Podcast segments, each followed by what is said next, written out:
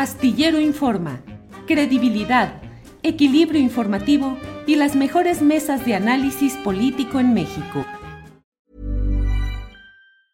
Hey, I'm Ryan Reynolds. Recently, I asked Mint Mobile's legal team if big wireless companies are allowed to raise prices due to inflation. They said yes. And then when I asked if raising prices technically violates those onerous two-year contracts, they said, "What the f*** are you talking about? You insane Hollywood ass."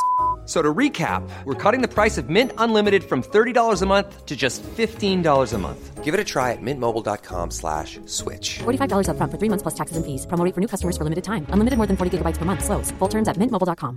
Planning for your next trip? Elevate your travel style with Quince. Quince has all the jet-setting essentials you'll want for your next getaway. Like European linen, premium luggage options, buttery soft Italian leather bags, and so much more. And it's all priced at 50 to 80% less than similar brands. Plus, Quince only works with factories that use safe and ethical manufacturing practices. Pack your bags with high-quality essentials you'll be wearing for vacations to come with Quince. Go to quince.com slash trip for free shipping and 365-day returns.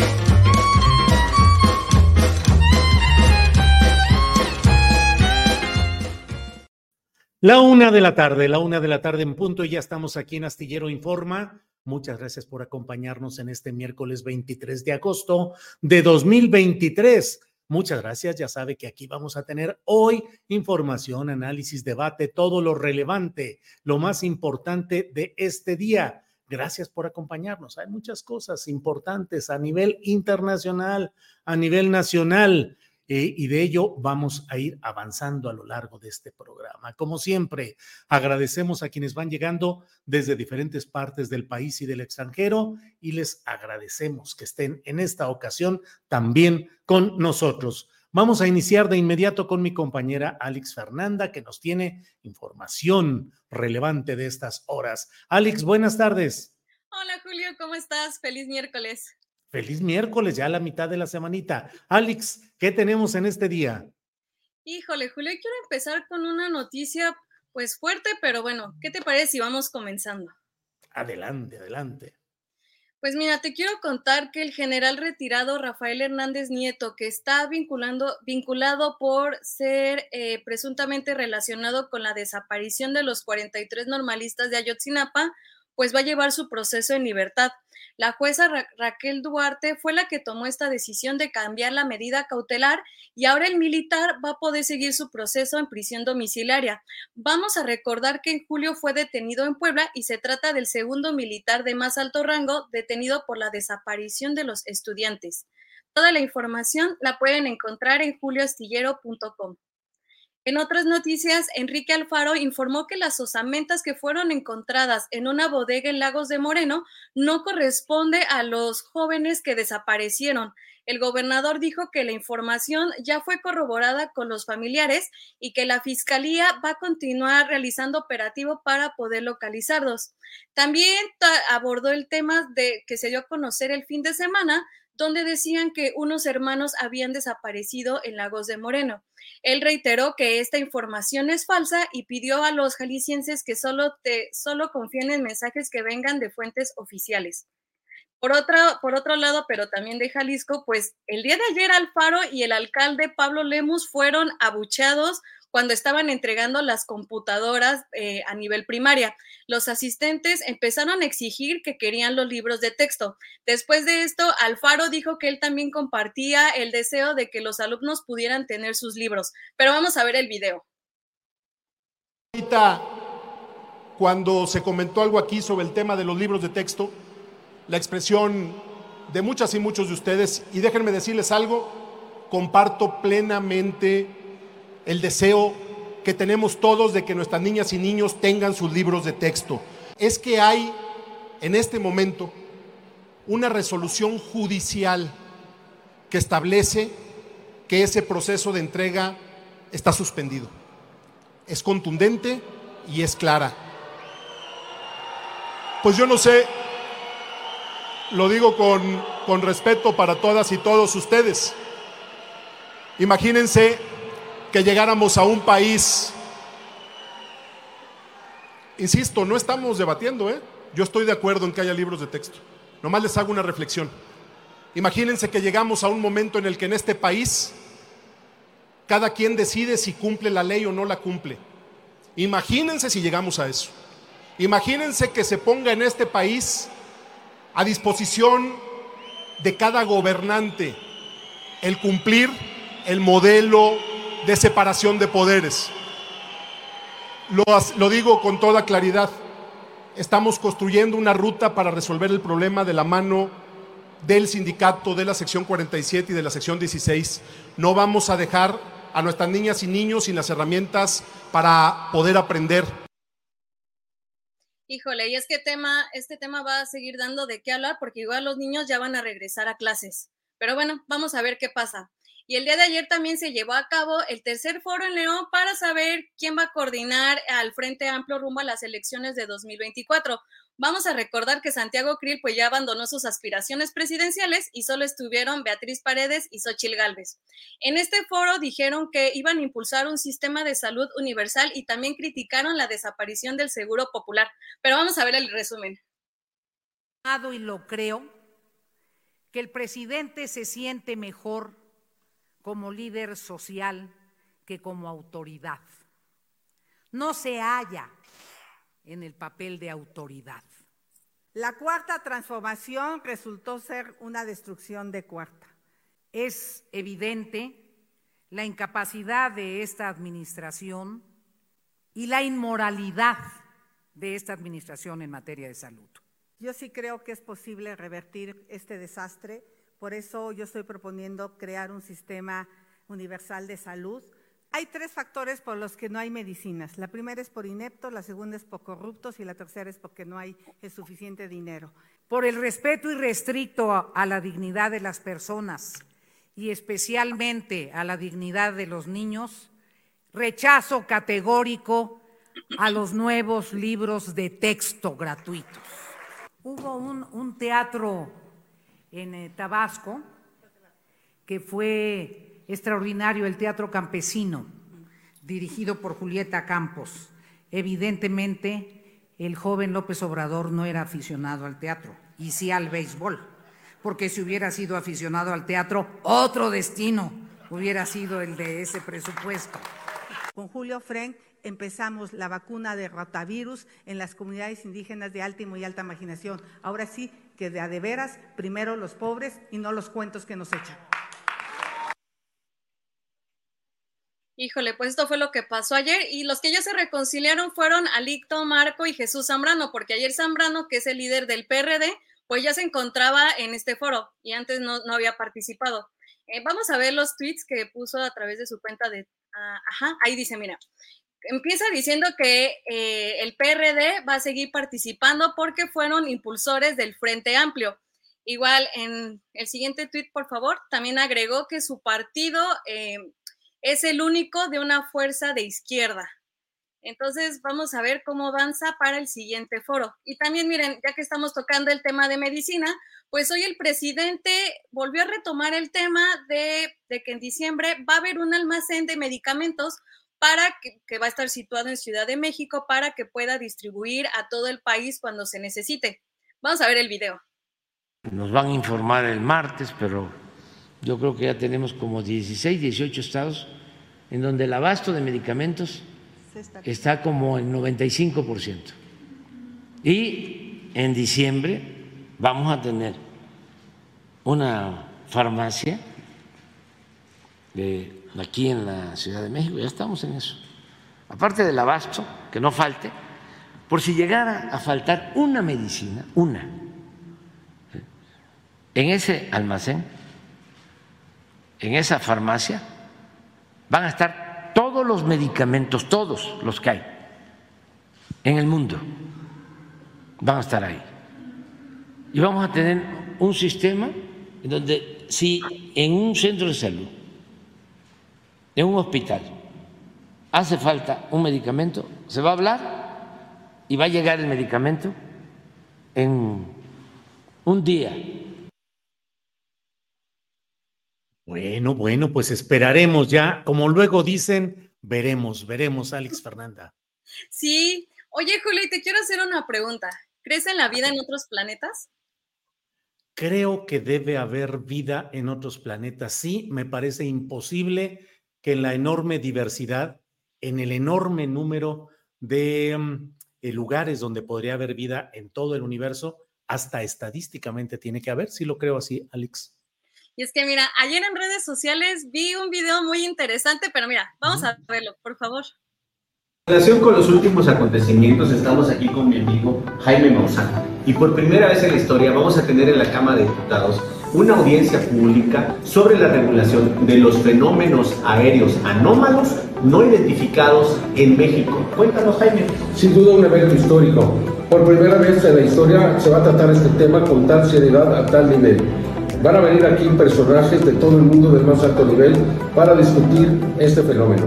México se incorpora así al concierto de las naciones en todo el mundo que se abren ante una nueva realidad extraordinaria que cambiará el futuro de nuestros hijos. Va a ser el 12 de septiembre a las 16 horas 4 de la tarde en la Cámara de Diputados, un evento mundial. Escríbanos, acompáñenos, va a estar muy bueno y muy interesante y tendremos una primicia muy importante. Gracias, Jaime. Histórico, histórico.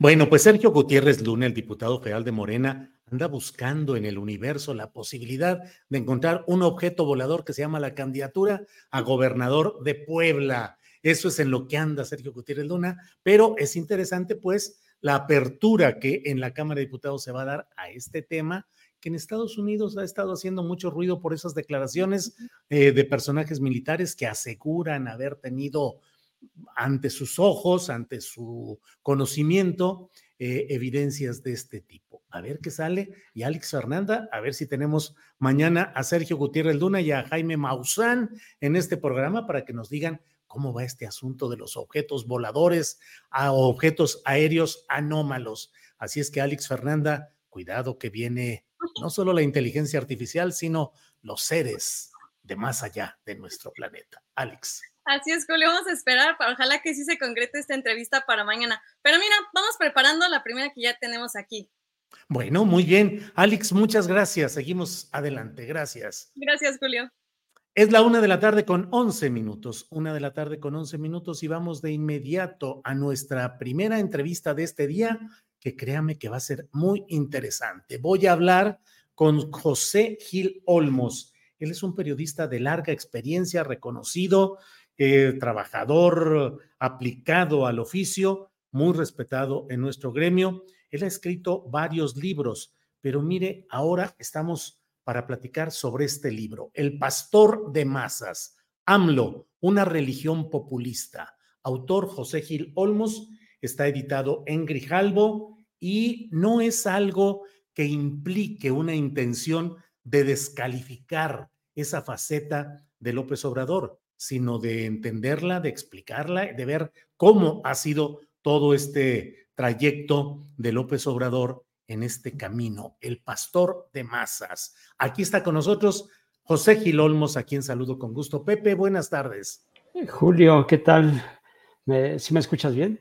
Te escuchamos bien, Pepe, ah, muy bien. Imagen y sonido muy bien. Ah, Pepe, pues has escrito varios libros, entre ellos Los brujos del poder, el ocultismo en la política mexicana. Otro, La Santa Muerte, la Virgen de los Olvidados. Otro es tantos populares, la fe en tiempos de crisis. Y ahora te avientas con este tema, el pastor de masas, que vaya que es delicado abordar ese asunto porque mezcla política y religión, política y fe. ¿Por dónde va el tiro? ¿Qué es lo que buscaste y qué es lo que encontraste en este libro, Pepe? Eh, muchas gracias, Julio, por, por la oportunidad eh, de hablar de esta investigación periodística. Como bien lo comentaste, eh, no es mi intención y nunca ha sido mi intención en los trabajos que he hecho de investigación. Eh, hice uno sobre los reporteros en el conflicto de Chiapas, uno de batallas de Michoacán, de cómo surgieron las autodefensas, otros más sobre familiares de víctimas de desaparecidos, en fin. eh, en todos y cada uno de los trabajos que yo he realizado, pues no juzgo ni, ni, tampoco hago estos juicios a priori, sino más bien trato de exponer estos temas que me parece que son de interés ciudadano para los usuarios y para los lectores. Y en este caso, eh, pues es una exposición, es una descripción y es una forma de ver a, Andrés Manuel López Obrador, a, nuestro presidente, eh, con, un, con, una óptica creo que diferente en el sentido de que, pues, eh, desde hace tres décadas, algo así, que yo identifiqué, cómo es que ha tenido este, esta utilización de pues, distintas, eh, digamos, epifanías o hace citas de la Biblia, utiliza a personajes de la Biblia, nada más y nada menos que a, Jesucristo, y, eh, y, lo hace con una intención evidentemente política. Andrés Manuel López Obrador es un, es un profesional de la política, eso se ha dedicado una muy buena parte de su vida. Y cuando yo digo eh, esto, que es el, el pastor de masas, lo primero que hago es que para mí no, es un, no, es un profeta ni Mesías.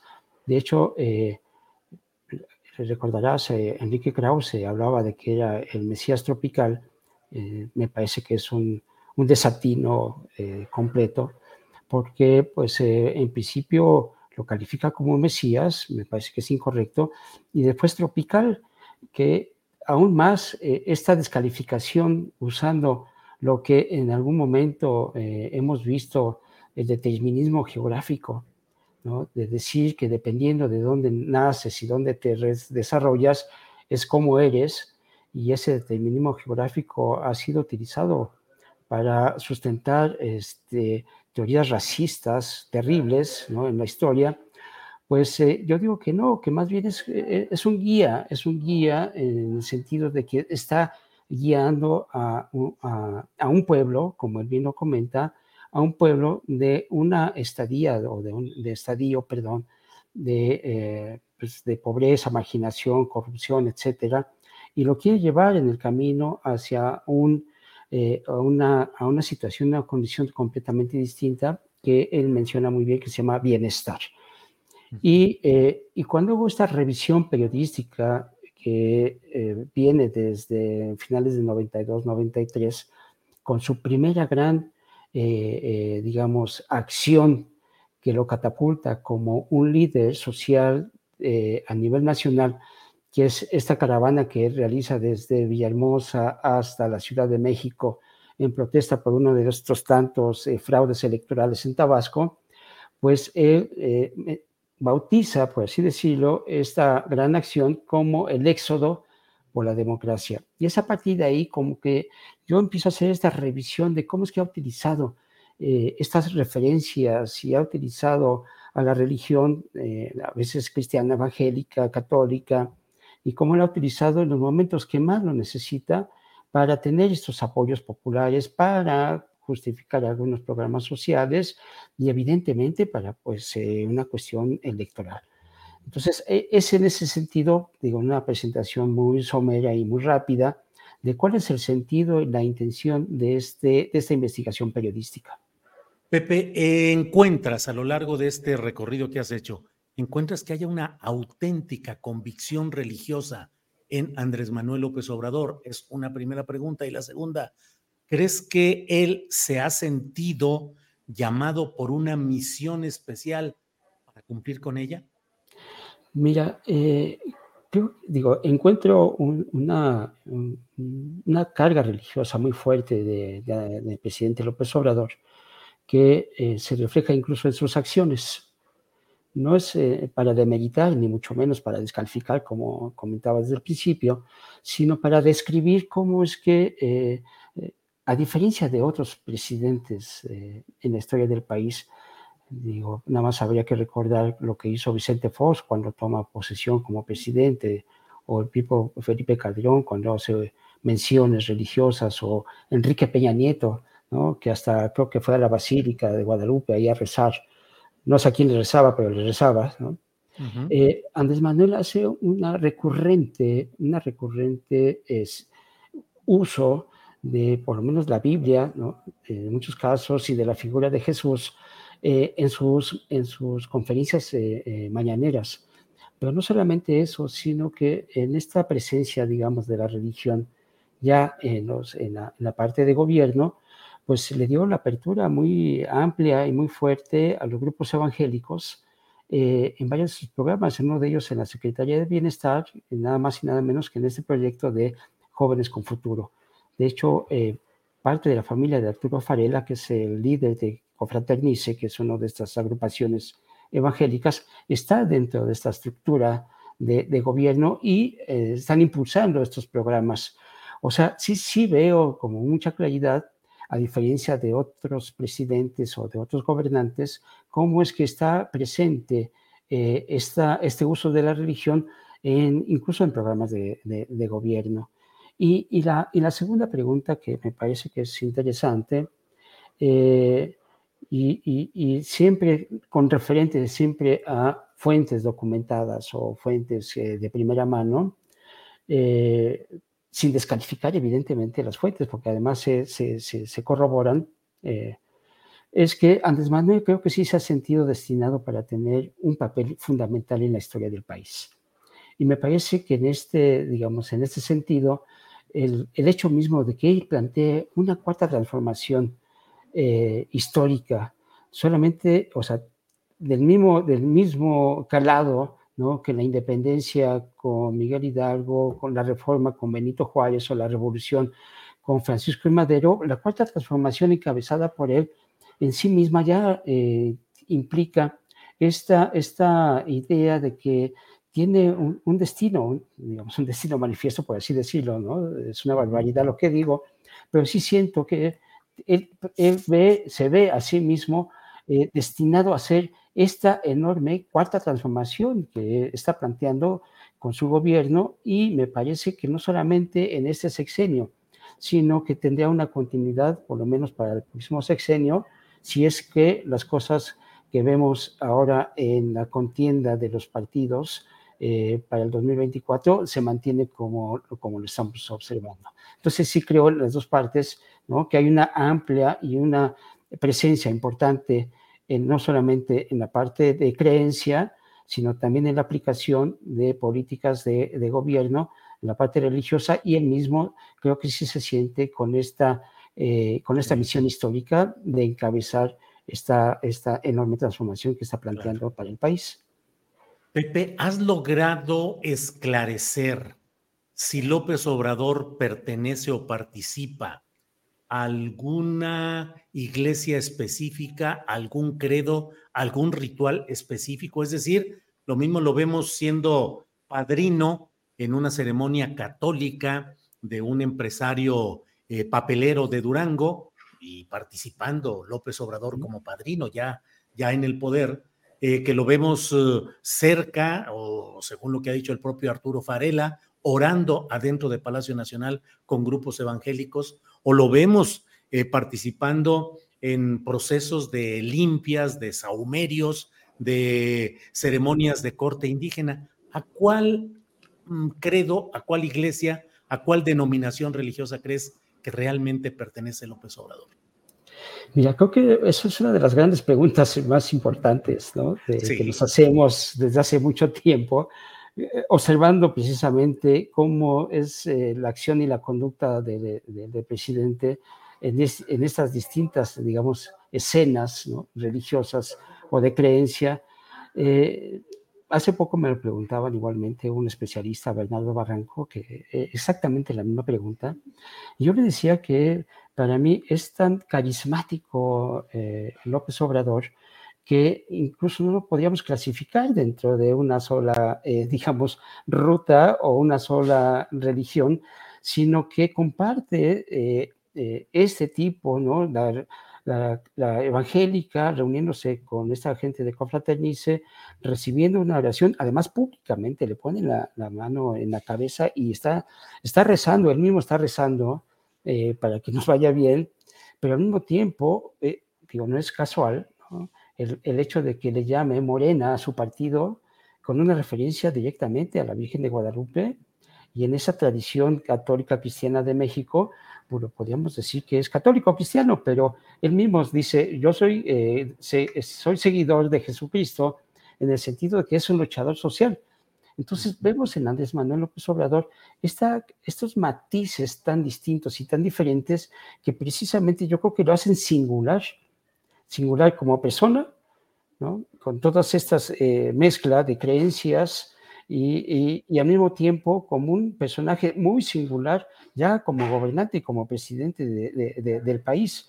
O sea, ningún presidente en México había hecho estas expresiones religiosas tan evidentes y tan normales que al mismo tiempo que va a la Cámara de Diputados eh, convertida en el Palacio Legislativo para asumir eh, constitucionalmente el papel de presidente de la República y minutos después lo vemos en el Zócalo en una de las ceremonias tradicionales en las cuales millones de mexicanos lo vimos cómo asumía el bastón de mando y le hacían toda esta limpia para las malas vibras.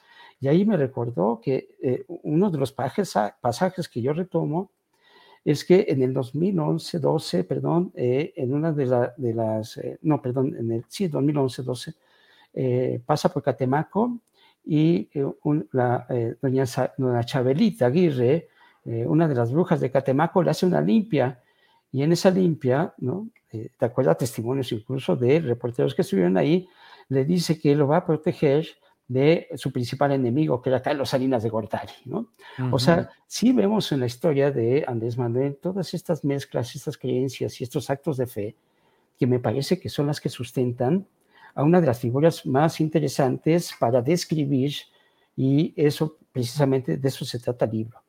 Y déjame comentarte una, una idea que, que, he venido desarrollando eh, en varios de mis libros y que creo que se refleja bastante bien en este yo creo, ¿no? y bueno, no es que crea, sino que veo, hay una crisis estructural eh, que permea en, en, todas las áreas. Vemos una crisis religiosa, ¿no?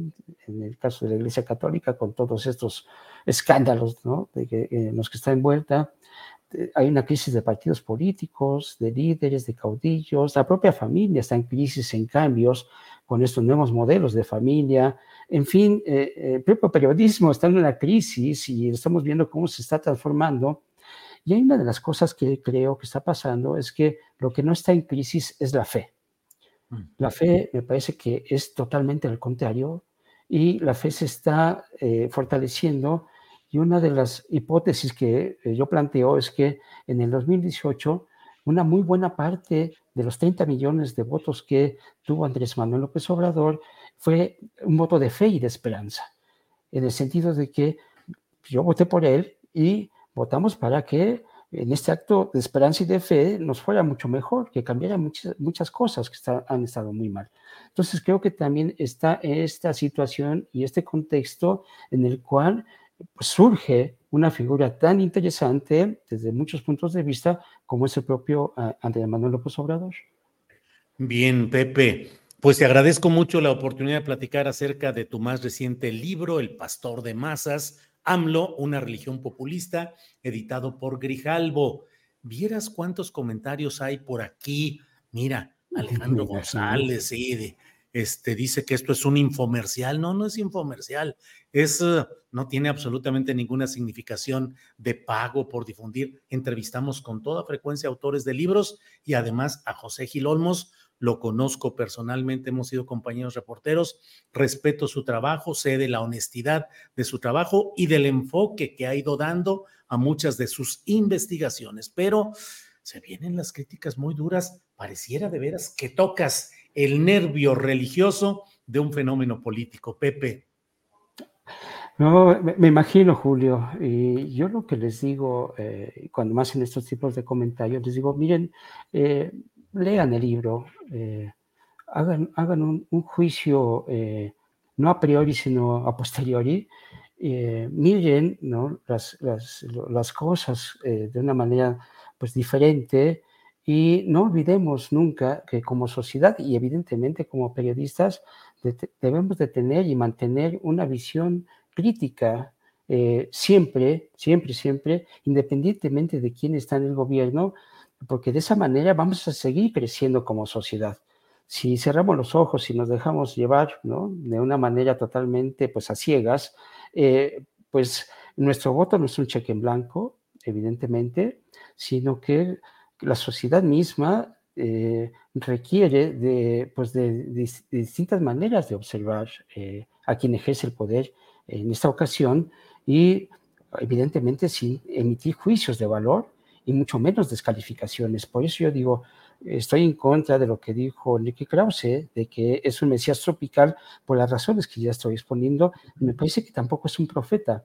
El Mesías y el profeta hablan con, hablan con Dios y transmiten el mensaje de Dios. Andrés Manuel no es así. Es un verdadero líder social, un líder de masas, pero que en esta investigación yo veo que tiene ciertos tintes religiosos en el uso, en el uso constante de eh, partes del, Evangelio, partes de la Biblia y parte de las figuras tan importantes como es Jesús. Ahí está expuesto. Sí, Pepe, pues muchas gracias por esta oportunidad de platicar contigo y ya iremos, yo lo estoy leyendo ya, estoy metido, eh, El Pastor de Masas, AMLO, una religión populista. Pepe, muchas gracias y seguiremos en contacto. Muchas gracias, un abrazo y hasta pronto.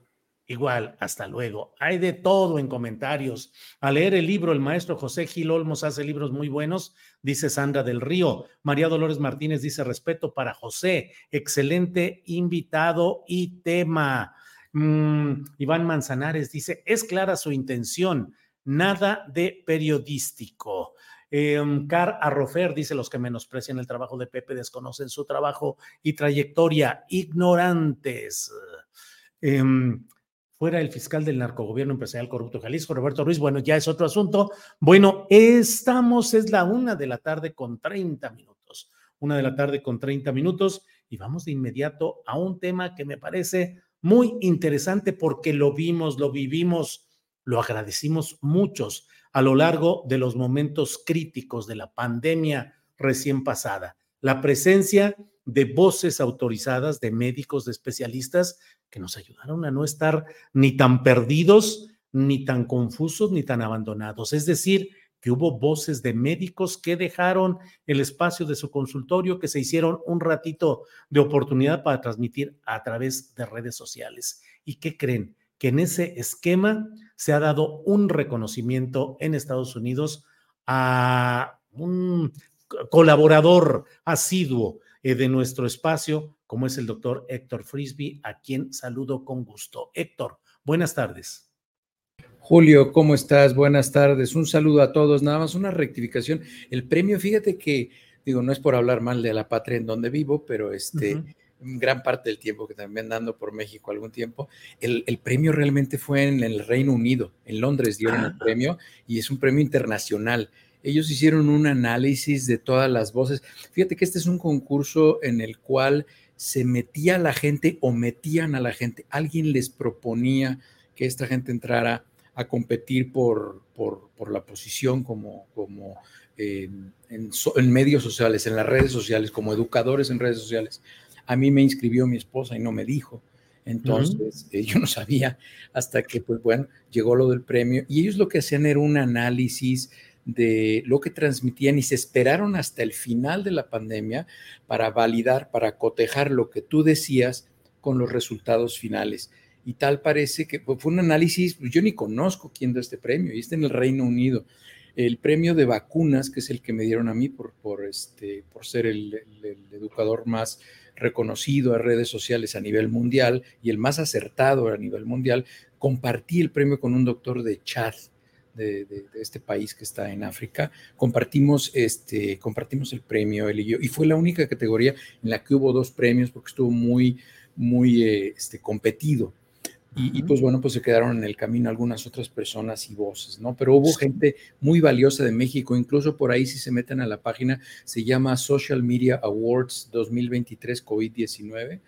Eh, si se meten a esa página van a ver y eso a mí me causa muchísimo orgullo. Son siete premios en realidad, eh, siete premios, y de esos siete premios eh, está una maestra, una química eh, mexicana, ella se sacó en políticas de salud, fue reconocida, y yo en vacunas, o sea, dos mexicanos de siete premios a nivel mundial por el uso responsable de las redes sociales. Fíjate lo que son las cosas. Efectivamente, eh, veo aquí en la etiqueta Unite Health Social Media y en esta dirección de eh, Twitter, SOCMED, supongo que Sociedad Médica for Good. Eh, y el premio que han dado. Y tú escribiste, agradezco a esta organización el reconocimiento como influencer en redes sociales para acercar el conocimiento científico a las personas y combatir la desinformación. Las vacunas son seguras y efectivas. Héctor, pues qué batalla se dio, además de la batalla médica estrictamente, la batalla también para avanzar en las redes sociales por encima no solo de prejuicios o incluso de intenciones sesgadas, sino de la desinformación y la ignorancia que en su momento teníamos y que estábamos asustados ante el avance de algo que desconocíamos. ¿Cómo decidiste volcarte a estar muy participante en cuanto espacio se podía para ir dando información sobre este tema, Héctor? Fíjate, Julio, que ya desde hace tiempo yo tengo un doctorado en salud pública. Desde hace tiempo ya laboratorios me invitan como una voz crítica. Yo soy una persona muy crítica. Eh, seguramente en el chat vas a ver que va a haber comentarios de gente que este tipo es un vendido a los laboratorios y esos mm. premios los dan los laboratorios. En realidad no, son universidades las que dan estos premios. Entonces, eh, sí se involucran por ahí algunos, pero no hay dinero, ¿eh? A mí no me dieron, no es un centavo, no, yo no recibí ni un centavo, ni me patrocinan laboratorios. Y justamente a mí me empezaron a llamar por esto de, la pandemia COVID-19 cuando empezaba en febrero, marzo de, del 2019, porque conocían mi posición crítica respecto a el manejo de las pandemias, cómo se habían hecho. Este, yo critiqué mucho, por ejemplo, que México se endeudara en, la, en lo que sucedió en el 2009 creo que fue cuando fue la H1N1, México pidió un préstamo de mil millones de dólares, una cosa así, que nadie supo dónde quedó ese dinero. Entonces, porque esto, esto de la salud pública es, es, un, es un esfuerzo muy imbrincado. Entonces, yo ya tengo tiempo y soy más bien crítico. Y yo he criticado, por ejemplo, los efectos secundarios de las vacunas. Tengo un programa en mi canal de YouTube porque quienes más perjudicadas estuvieron por los efectos secundarios de las vacunas fueron las mujeres. Les alteraba su ciclo menstrual, les causaba dolores, este, les causaba causaba inflamación de los ganglios axilares, en fin. Eh, yo no he sido un aplaudidor de las vacunas, ese no es mi rol, yo he sido crítico y es muy importante que yo reconocí desde el principio, incluso tuve gran parte de la pandemia, no sé si se acuerdan, tuve fijado mi tuit ahí que a México lo iban a reconocer y les voy a decir por qué. Porque hay dos laboratorios de aquí de Estados Unidos y uno en Europa que por cuestiones de confidencialidad no puedo decir los nombres, e incluso un laboratorio chino, que pedían mis consejos y eh, yo conocí cómo eh, México empezó a hacer esfuerzos a través de pues, la persona en la cual confió el presidente López Obrador, que fue Marcelo Ebrard, porque él tenía las conexiones a nivel mundial para acceder rápido a las vacunas. Eso fue algo que yo conocí en septiembre del 2020. Es decir, etapas muy tempranas empezaron a, promocionarse estos esfuerzos en México y yo por eso me atreví a fijar mi tweet, porque yo sabía los resultados que iba a haber en México. ¿Pudieron haber sido buenos los resultados? Claro. Yo critiqué, por ejemplo, cosas que se hicieron en México, como no vacunar a los prestadores de servicios de salud que no trabajaban en instituciones de salud o que no trabajan en unidades COVID porque, pues como ustedes recordarán, la mayoría de los pacientes COVID no sabíamos que tenían COVID, entonces se exponían los trabajadores de servicios de salud. Esa fue una decisión que yo nunca entendí por qué se tomó así en México y la critiqué porque muchos compañeros que se dedicaban a prestar servicios de salud murieron porque se infectaron, no estaban preparados. Muchos compañeros, desafortunadamente, no llevan una vida activa, son obesos, fuman, este, y eso les ponía en un grupo de riesgo, ¿no? Entonces, Hubo cuestiones que yo critiqué y hubo también cuestiones que yo reconocí. A México se le reconoció por la reconversión hospitalaria, por el tratar de acceder a las vacunas, con el equipo este de esta mujer. Yo la conocí en una reunión a Marta Delgado, creo que así se llama, quien estaba más movida con lo de las vacunas del equipo de Marcelo Ebrard, y eso hizo que México tuviera tantas vacunas.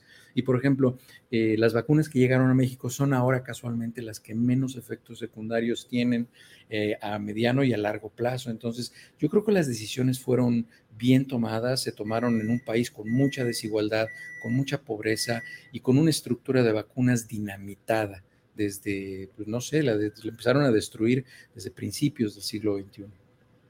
Mira, llegan muchos mensajes, la mayoría reconociendo y aplaudiendo. Maura Aro dice, querido y admirado doctor Frisby, muy merecido su reconocimiento. Es usted un gran influencer con toda la responsabilidad que esto conlleva. Gracias a Julio y equipo por enriquecer sabiamente el programa. Y como eso vienen varios comentarios en los cuales eh, Silvia Jaime dice felicitaciones por el premio al doctor Frisby, que vengan más reconocimientos y no deje de compartir em, sus conocimientos. Esteban Gutiérrez, es cierto, el doctor orientó a mucha gente durante la pandemia.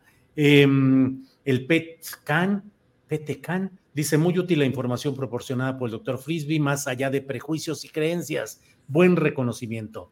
Eh, Héctor, ¿qué confirmaste a lo largo de este proceso ¿Qué aprendiste tú como ser humano y como médico? Mira, aprendí una frase que la, empecé a decir como a la mitad de la pandemia. El control de la pandemia siempre y de las pandemias siempre, de los brotes, las epidemias y las pandemias, siempre el control lo tendrán los virus, siempre. Lo que nosotros tenemos que hacer es aprender a saber qué ruta va a caminar el virus y adelantarnos para prevenir. Tenemos que aplicar la medicina preventiva. Te voy a poner un ejemplo. Ahorita, por ejemplo, estamos viendo que lo más doloroso que nos está quedando de COVID-19, además de las personas que murieron, son las personas que quedan con COVID largo, que quedan con secuelas a largo plazo. Y esto ya aprendimos que es porque este virus en particular, SARS-CoV-2, deja partículas de proteínas esparcidas en el cuerpo.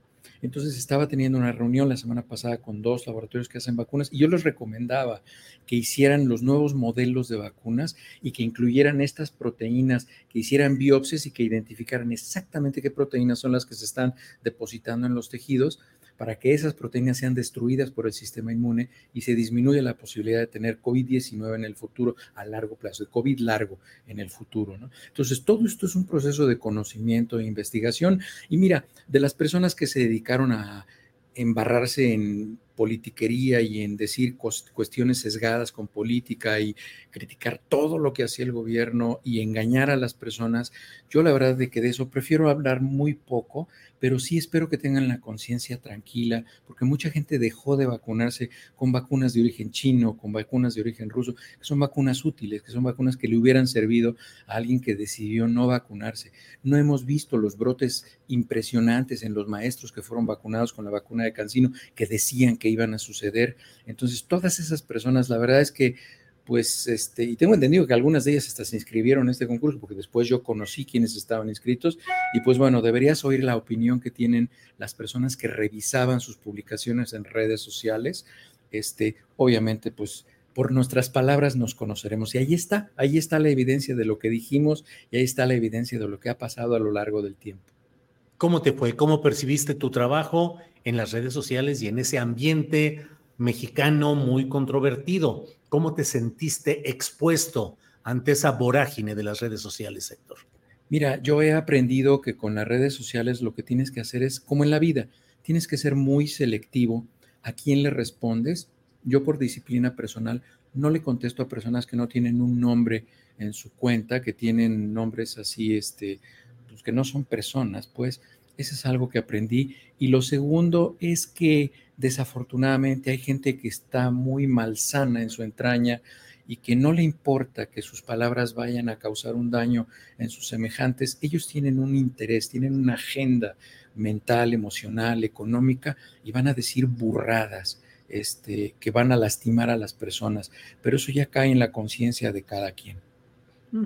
Héctor, y eh, te agradezco mucho esta posibilidad de platicar y de compartir además con el auditorio este reconocimiento que has recibido, pero ¿cómo ves las cosas? ¿Cómo vamos? ¿Vienen nuevas oleadas? ¿Estamos ante algún peligro sensatamente caminante? ¿O más o menos estamos a salvo, más o menos, Héctor? Sí, vienen, vienen otras, otras variantes de los virus. La mayoría de las personas ya están protegidas. Las, las variantes, sigue siendo Omicron, sigue siendo Omicron la, que tenemos actualmente, pero hay, hay variantes, hay este, subclases de Omicron que están llegando y estas le están demostrando, no es una gripita normal para que la gente no piense esto, hay que protegerse, hay que cuidarse porque desafortunadamente, como les digo, estas variantes también tienen la capacidad de causar COVID largo, que son efectos a largo plazo. Entonces hay que tratar de cuidarse para tratar de infectarse menos y pues bueno, las personas que no estén vacunadas, que se vacunen y las personas que tengan dudas sensatas, reales, eh, bien intencionadas, me las pueden consultar y vayan a mi canal de YouTube. Ahí yo he criticado algunas cuestiones relacionadas con las vacunas. Aquí no es blanco y negro, son tonos de gris.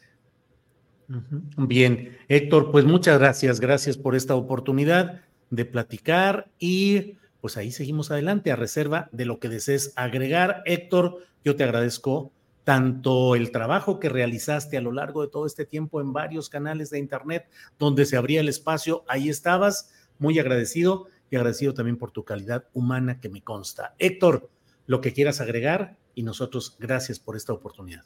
Yo les agradezco a ustedes, por, incluyéndote a ti, Julio, por haberme dado la oportunidad de, comunicar a través de tu canal que ven tantas personas. Y pues miren, es ah, esto que yo ofrezco a través de las redes sociales es como una charola que tiene viandas, que tiene frutas. Quien quiere las consume, quien quiere no, y quien quiere ni siquiera voltearlas a ver, está bien. Este, yo ofrezco la oportunidad de que la gente tome buenas decisiones yo no obligo, no critico a quien no lo hace y pues los educadores en salud pública eso es lo que hacemos, ofrecer información lo más sustentada científicamente posible en el momento para que la gente tome las mejores decisiones de manera responsable. Héctor, muchas gracias y seguimos en contacto. Muy amable Héctor Frisby. Un buen día a todos, hasta luego. Gracias.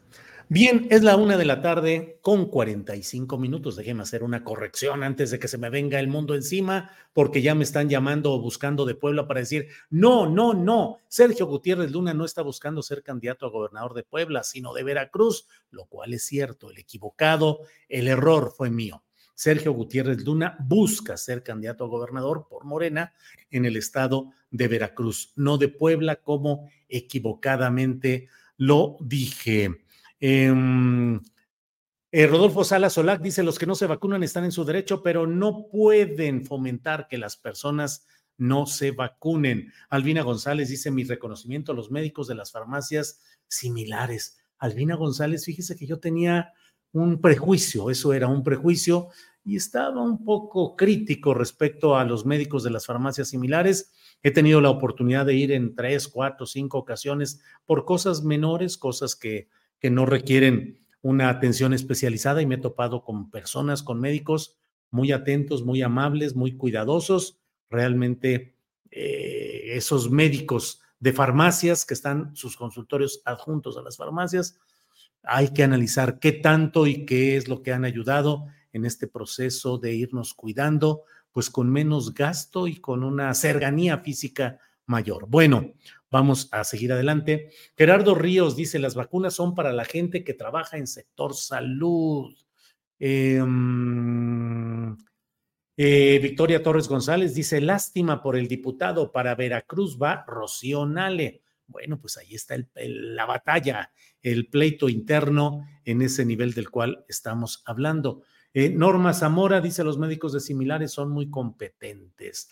Mm, Pixel Care dice, son muy útiles los médicos de similares. Ah, hombre, bueno, Maura Alvarado Salinas dice, Julio, en las farmacias similares encuentras médicos excelentes. Pues sí, pues sí, pues sí, así están las cosas. Bueno, eh, toca uno entre Veracruz y Oaxaca y Chiapas, de veras que toca uno la vena política electoral y de inmediato eh, se mueve todo. Julieta Silva dice, en Veracruz queremos a Ricardo Agüed. Andrés Nájera envía saludos desde Torreón, muchas gracias. Bueno, eh, vamos a hablar en unos segunditos más. Vamos a hablar acerca de un tema que me parece que es muy preocupante, como muchas cosas preocupantes que van sucediendo en nuestro país Em, resulta que un plantón de familiares de desaparecidos, madres buscadoras, fueron desalojados por más de 70 elementos de la Fiscalía de Querétaro. Nadia Bernal, reportera, eh, estuvo ahí, mm, tuvo la oportunidad incluso de eh, tomar un video que no sé si lo vamos, vamos a tener la oportunidad de compartirlo aquí, pero rompieron celulares, arrastraron casas de campaña en donde estaban los niños. Estaban ahí el periodista Mane Cruz Blanco y, y Nadia Bernal, porque fueron a dejar cobijas, según lo que han publicado en Twitter. Tuvieron que identificarse como prensa para que no les hicieran nada. Nadia Bernal está por aquí, está con nosotros y le agradezco que nos haya tomado esta comunicación. Nadia, buenas tardes. Hola, buenas tardes, Julio. Espero que me eh, puedan escuchar bien porque yo creo que tengo mala señal.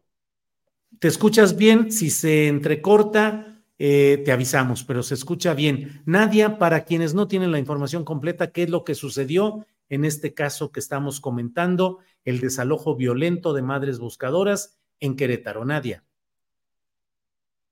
Sí, pues justamente, eh, bueno, solamente como contexto rápido, diferentes colectivos de madres buscadoras están en la... Pues sí, se está yendo el Internet. Se está yendo el Internet. No sé, em, eh, Arturo Yalix, no sé si podemos poner el video, no sé si podemos poner mientras el video correspondiente. Pero bueno, pues ha sido una acción en un gobierno que lo digo, es un gobierno panista, el de Querétaro, largo tiempo del panismo asentado en Querétaro, pero fuera, eh, así fuera un gobierno de Morena, del PRI, del PRD o del PAN, es reprobable lo que se hizo contra madres buscadoras que estuvieron ahí eh, instaladas y que fueron desalojadas violentamente. Em, más elementos de la policía estatal haciendo uso de la fuerza en madres indígenas y sus hijos. Em, en la propia Naciones Unidas, a través de la Oficina de Derechos Humanos, ha expresado su preocupación por los hechos ocurridos en las afueras de la Fiscalía Querétaro entre personal de dicha institución y personas buscadoras. Dice la ONU, es decir, específicamente eh, la oficina en México del Alto Comisionado de la ONU para los Derechos Humanos, dice que hacen un llamado para que prevalezca el diálogo y se encuentren formas de entendimiento entre los actores involucrados. Eh, me decía antes de entrar a, cuadro Nadia Bernal que pues estaba presentando ya una denuncia formal ante las áreas de Defensoría de Derechos Humanos en Querétaro y que los abogados de las uh, madres buscadoras que están ayudando a las madres buscadoras estaban viendo exactamente qué es lo que se puede hacer. Bueno, mientras tenemos el restablecimiento de la comunicación, podemos poner el video que está en el tweet. Adelante, a ver, por favor. Ahí viene. ¿Quiénes son? ¿Por qué no se identifica? Somos prensa. Somos prensa y nos están. ¡Eh, sale! ¡Pásale! ¡Pásale! Les echaron la. Les, están echando la camioneta a los familiares que se encuentran aquí cerrando el paso. Aquí son las placas SU 1194C. Hay niños y están llegando cada vez más. Se identifican como personal de la fiscalía y les, Hazte para allá. Hazte para allá. Sí, hazte para allá. Tranquilo, tranquilo. ¿Quiénes son? ¿Por qué no se identifica? Somos prensa. Somos prensa y nos están. Bueno, ahí se está ya repitiendo eh, es, este video en el cual se ve cómo utilizan un vehículo para echarlo encima de las madres buscadoras. Bueno, en espera, en espera de que podamos um, restablecer la comunicación y si no podemos tomar el tema mañana, pero bueno, paso a comentarle algo que es parte de lo que llevamos como título en este programa. Me parece muy preocupante. Ayer en la videocharla astillada lo dije que estaba la versión de que habría la, eh, eh, la decisión judicial para que lleve su proceso en libertad un general en retiro, general brigadier, que antes era coronel y que era responsable de uno de los batallones de la Secretaría de la Defensa Nacional en Iguala, en la noche terrible en la cual fueron desaparecidos 43 jóvenes estudiantes de Ayotzinapa. Bueno, pues se ha confirmado ya que una jueza federal ha instruido para que lleve su proceso en libertad este general que pues no es necesario forzar las cosas, simplemente con plantearla tal como son. Él es un, eh, él fue uno de los principales mandos militares que conocieron casi en tiempo real todo lo que iba sucediendo en Iguala con los jóvenes de Ayotzinapa. Rafael Hernández Nieto es el nombre de este coronel que lo era en su momento y que al retirarse, al pasar a retiro, fue elevado en su nivel, en su grado, al grado de general brigadier.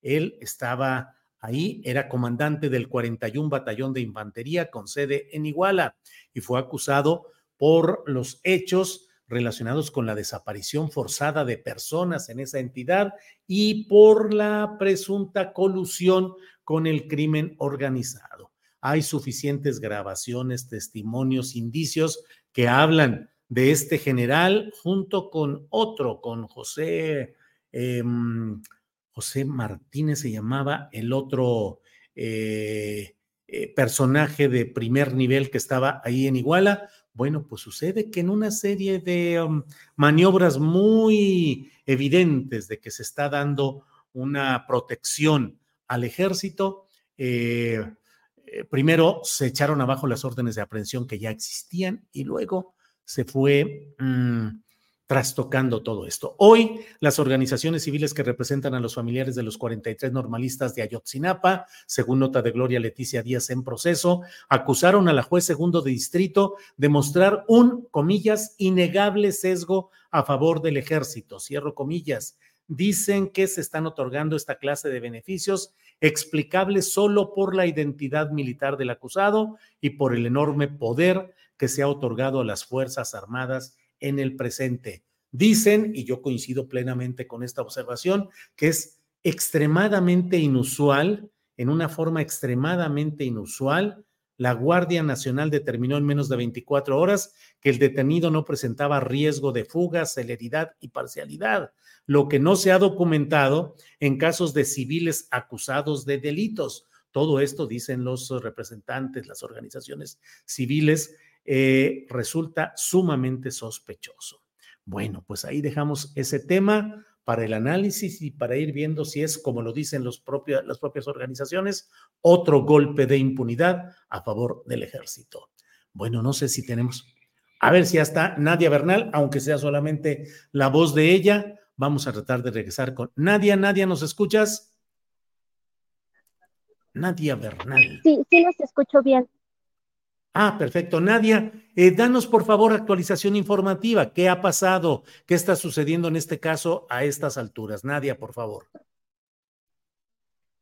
Sí, pues las mamás buscadoras que están aquí en la entidad desde el 15 de eh, agosto, desde la semana pasada, como parte de eh, la búsqueda nacional en vida, pues justamente el día de ayer fueron a realizar pues una manifestación a las afueras de la Fiscalía General del Estado de Querétaro, eh, bueno, fueron precisamente porque desde hace tres meses enviaron oficios a la Fiscalía precisamente para que se abriera un diálogo y, eh, bueno, dentro de estas peticiones, ellas pudieran acceder al álbum fotográfico del eh, CEMEFO, que está a cargo de la Fiscalía.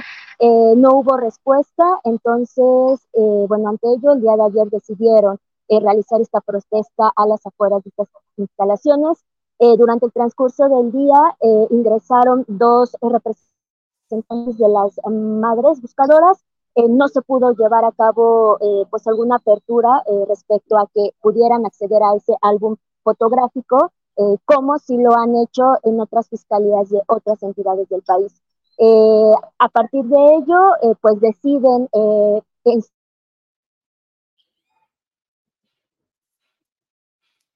Se corta, se corta la llamada. Se corta la llamada. Estamos hablando del caso de Querétaro, donde madres buscadoras están solicitando que les den acceso a los um, expedientes fotográficos y otros datos de mm, servicio forense de Querétaro. Entonces, bueno, pues están en ese terreno. Hay denuncias por violaciones a los derechos humanos con este desalojo que hubo. Nadia, seguimos en contacto. Adelante, por favor. Sí. Y bueno, Sí, y bueno, ya decidieron eh, instalar un plantón. Eh, la idea era que ellos se quedaran a eh, pasar la noche ahí hasta que, bueno, hubiera una apertura por parte de justamente la fiscalía. No se logró. a partir de las nueve, un poco antes de las nueve de la noche, su servidora, junto con un compañero, quienes les hemos estado dando la cobertura aquí en la entidad, bueno, pues llegamos al sitio. llegamos a dejar unas cobijas, no íbamos en calidad pues de cubrir, sino pues eh, como parte de este acompañamiento que les estábamos realizando a las madres. En eso, a partir de las 9, 9, 4, eh, apagan las luces de la fiscalía y también las luces del alumbrado público. Eh, algo que hay que, eh, bueno, señalar de la fiscalía se encuentra eh, casi en la entrada de la entidad, justamente a un costado de la carretera México-Querétaro. Entonces, eh, pues es un lugar eh, que no está visible pues a la vía pública, no es un lugar alejado de pues la zona más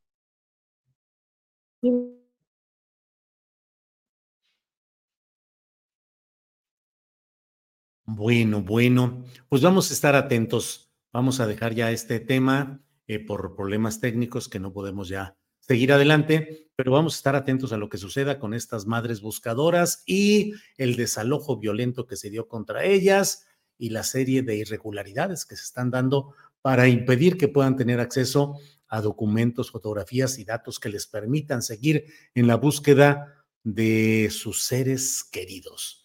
Bueno, eh, son las dos de la tarde, son las dos de la tarde y déjeme ir a una, un pequeñito a una cortinilla y regresamos con nuestra mesa de periodismo. Adelante.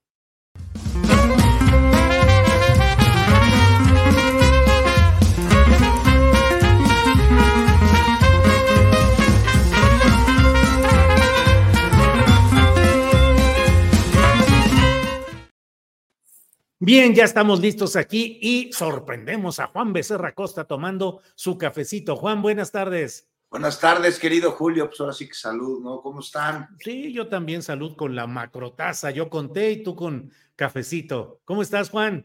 Bien, ¿y tú, Julio? Daniela, qué gusto saludarte. ¿Tú qué tomas?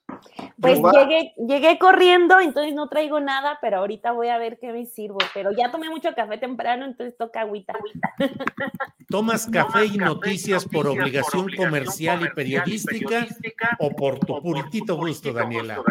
Las dos cosas. Las dos. Órale. Muy bien, Daniela. Déjame ver si ya está lista Daniela Pastrana o está en la batalla tecnológica nuestra de todos los días. Daniela, buenas tardes. Daniela, buenas tardes.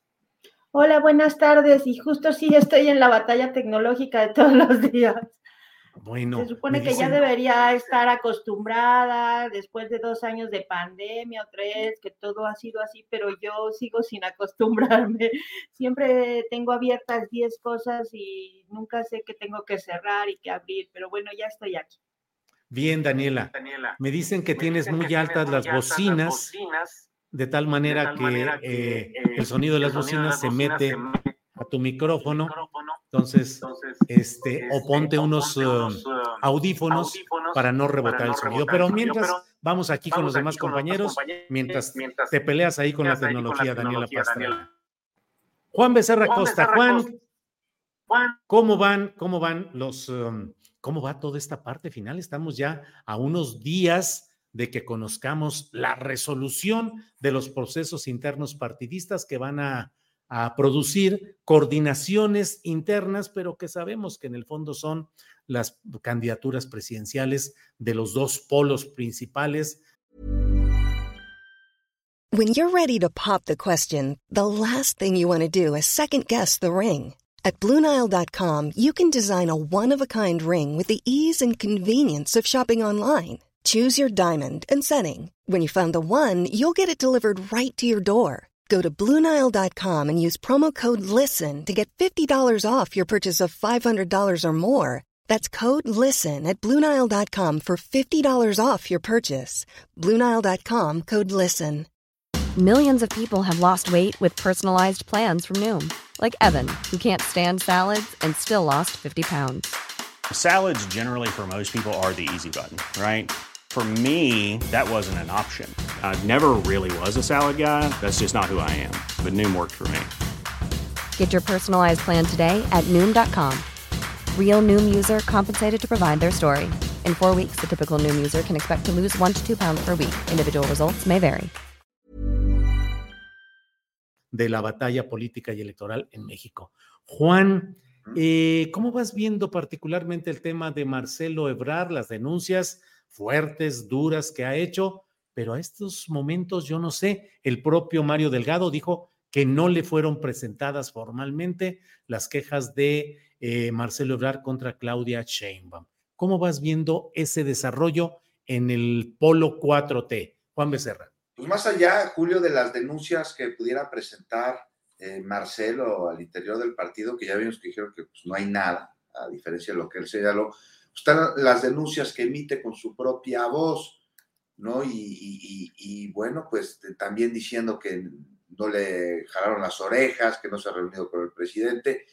Y pues, ¿qué te digo, Julio? ¿Qué les digo a ustedes que nos están haciendo el favor de, de acompañarnos? Digo, más allá de simpatías o de antipatías, pues todo parece indicar que Marcelo ya perdió, que lo sabe, y todo parece indicar también que bajo esa realidad, pues dice que arda Troya si él no es el candidato de Morena. Y bueno, pues ya le dijo el presidente del partido, ¿no? Mario Delgado, que nadie va a, poner, a meter la mano en la encuesta y, así será, ¿no? Va a estar muy cuidado el proceso. A mí pues me tiene pendiente qué es lo que va a suceder con el proceso de resultados de la encuesta. Va a haber, este, va a aparecer hasta procesión, el levantamiento, ¿no? De la misma manera, hay una serie de personajes, uno por cada aspirante, en fin. Ahora, lo que hizo Marcelo Ebrard, Mira, es un camachista que aceptó las reglas y luego las cuestionó, igual que Camacho en 93, y enrareció el ambiente. Me dijo hace un par de días, palabras más, palabras menos, el periodista Salvador Camarena, y coincido con él aquí. Lo que hizo Marcelo Ebrard es, es serio, no fue solo en contra de Claudia Sheinbaum, sino también en contra del partido de Morena, en contra del gobierno de López Obrador, en contra de la 4T, al incluso acusar de un asunto serio y de acarreo eh, a una Secretaría de Estado, a la Secretaría del Bienestar. Y lo que hace, pues ahora no solo es delicado, sino que, pues además esperaba, Julio, se sabía, caray, no nos hagamos, desde 2018 que Morena tendría la oposición para 2024, no en otros partidos, sino en su interior. Y es que el poder es canijo y cega con la misión que muchos acompaña. Y bueno, pues Ebrar, al ser llamado, algo que por cierto sorprendió a más de uno, se convirtió en suspicacias, en objeto de suspicacias de un sector muy de izquierda, ¿no? Y de la de adeveras, no de la disfrazada. Algo que en su momento lo hablé con, con algunos de ellos hace meses, o sea, no ni siquiera este año, o sea, no es un asunto nuevo, desde antes.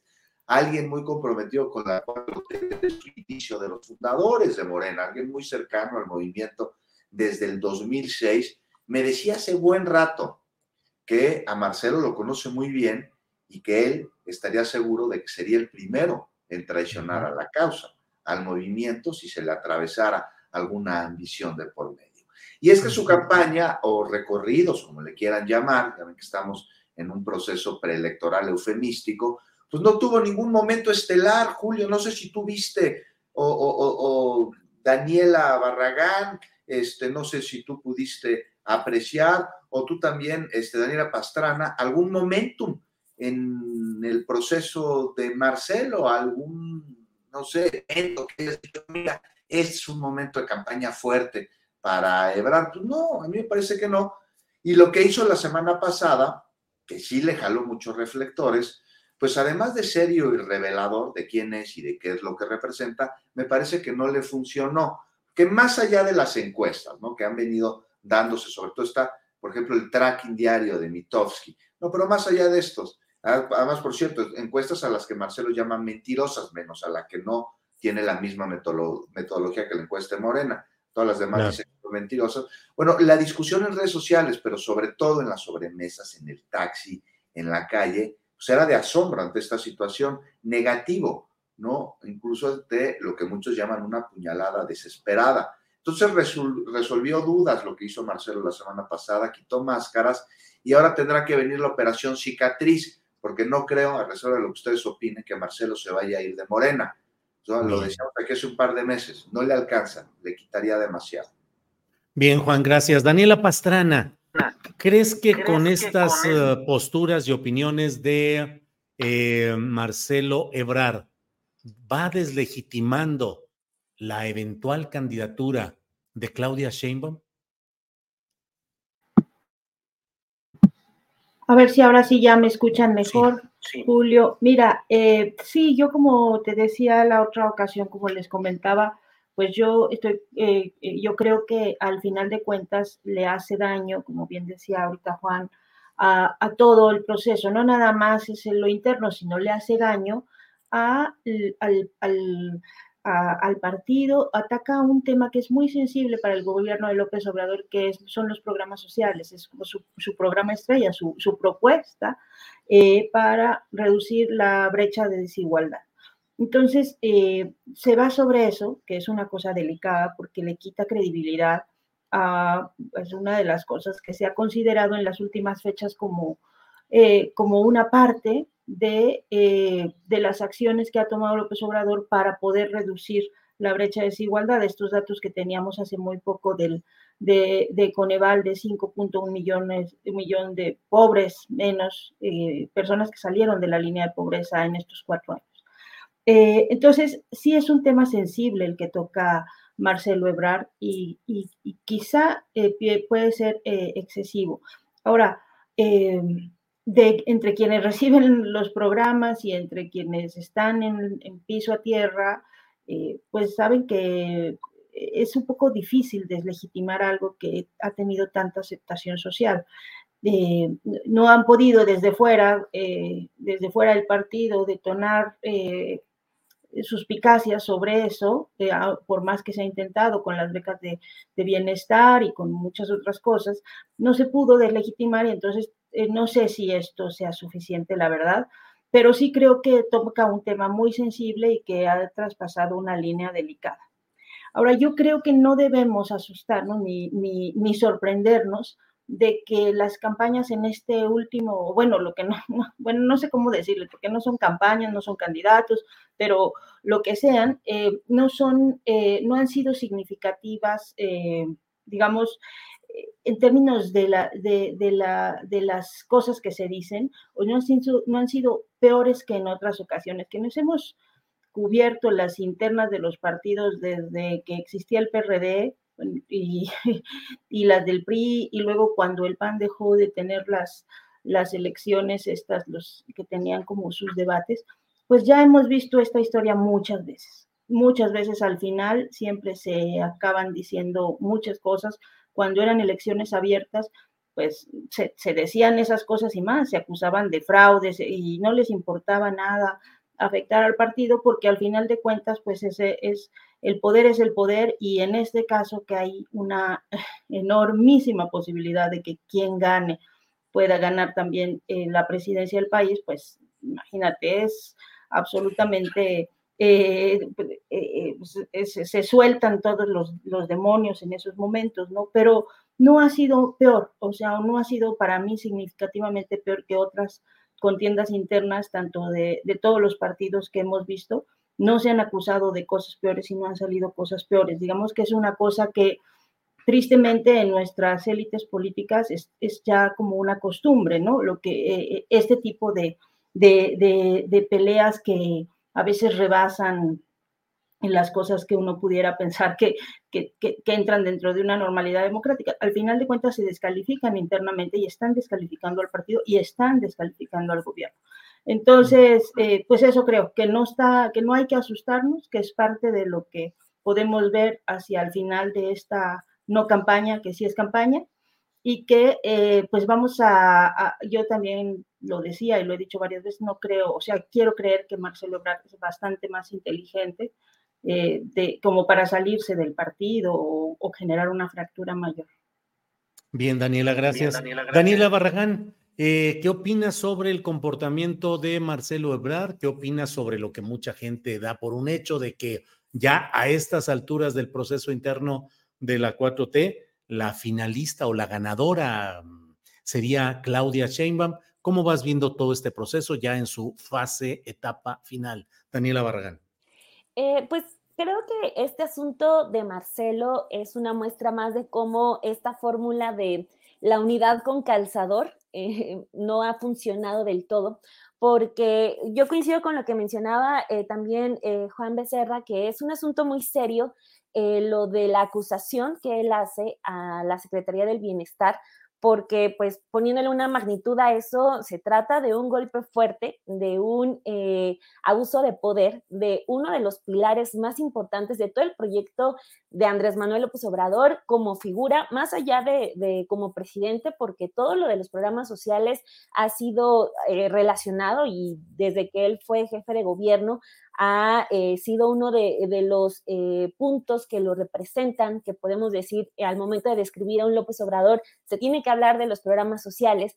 Entonces, el golpe de Marcelo va directo a eso y me refería, por ejemplo, a lo de unidad con calzador, porque sería el no hablar de la acusación de Ebrard, esto por decir, no, pero hay unidad dentro de Morena le preguntan a Mario Delgado, este, oiga, de estas acusaciones, eh, sí, no ha presentado pruebas, pero no hay fracturas en Morena. Está esto de Marcelo, también eh, podría enlistar lo que ocurre con, este, con el no aceptar eh, la, publicidad desbordada, lo que tenemos en bardas, lo que tenemos en espectaculares, en camiones, en libros. O sea, por ejemplo, ayer le ponen al presidente el tema solamente el de Armenta en Puebla y como que lo hace menos y dice, bueno, también habrá que ver si no es una campaña de medios de comunicación, cuando para todos nosotros ha sido evidente cómo no solamente los candidatos a la, los aspirantes a la candidatura presidencial de Morena, sino también los Armenta en Puebla,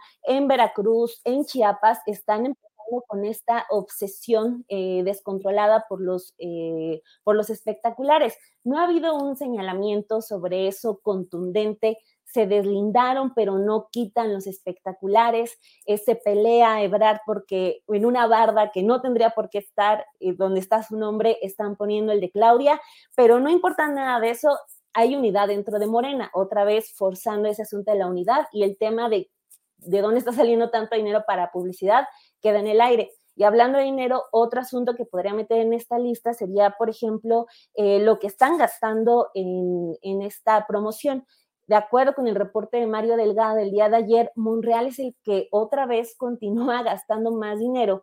Eh, este, del 19 de, de julio al 19 de agosto se aventó otros 3 millones 500 mil pesos en promoción cuando eh, pues para todos, eh, todos sabemos, para todos es evidente que no tiene ninguna posibilidad de ser el candidato presidencial de Morena, pero está siendo el que, el que más gasta junto con Claudia Sheinbaum, ¿no? Entonces, es otra vez, Monreal está gastando, pero no pasa nada, hay unidad y el proceso se tiene que cuidar y Morena no está fracturado. Creo que el hecho de no abordar y no este, hacer los señalamientos contundentes, eh, de no cumplir con eso que se habló cuando inició todo este proceso de que iba a haber eh, pues castigos fuertes para, quien, para los aspirantes que no cumplieran con las, eh, con las reglas estipuladas, pues también se quedó en el aire todo en nombre de esta unidad que pues si no, eh, en el momento en el que no se atiendan todas estas problemáticas, pues van a terminar haciendo un ruido fuertísimo. La oposición, por ejemplo, ya se durmió al momento de no agarrar este caso de los señalamientos de Marcelo que habla de enriquecimiento ilícito, de desvío de recursos, insisto, de, una de las, eh, de, la parte fundamental de esta administración.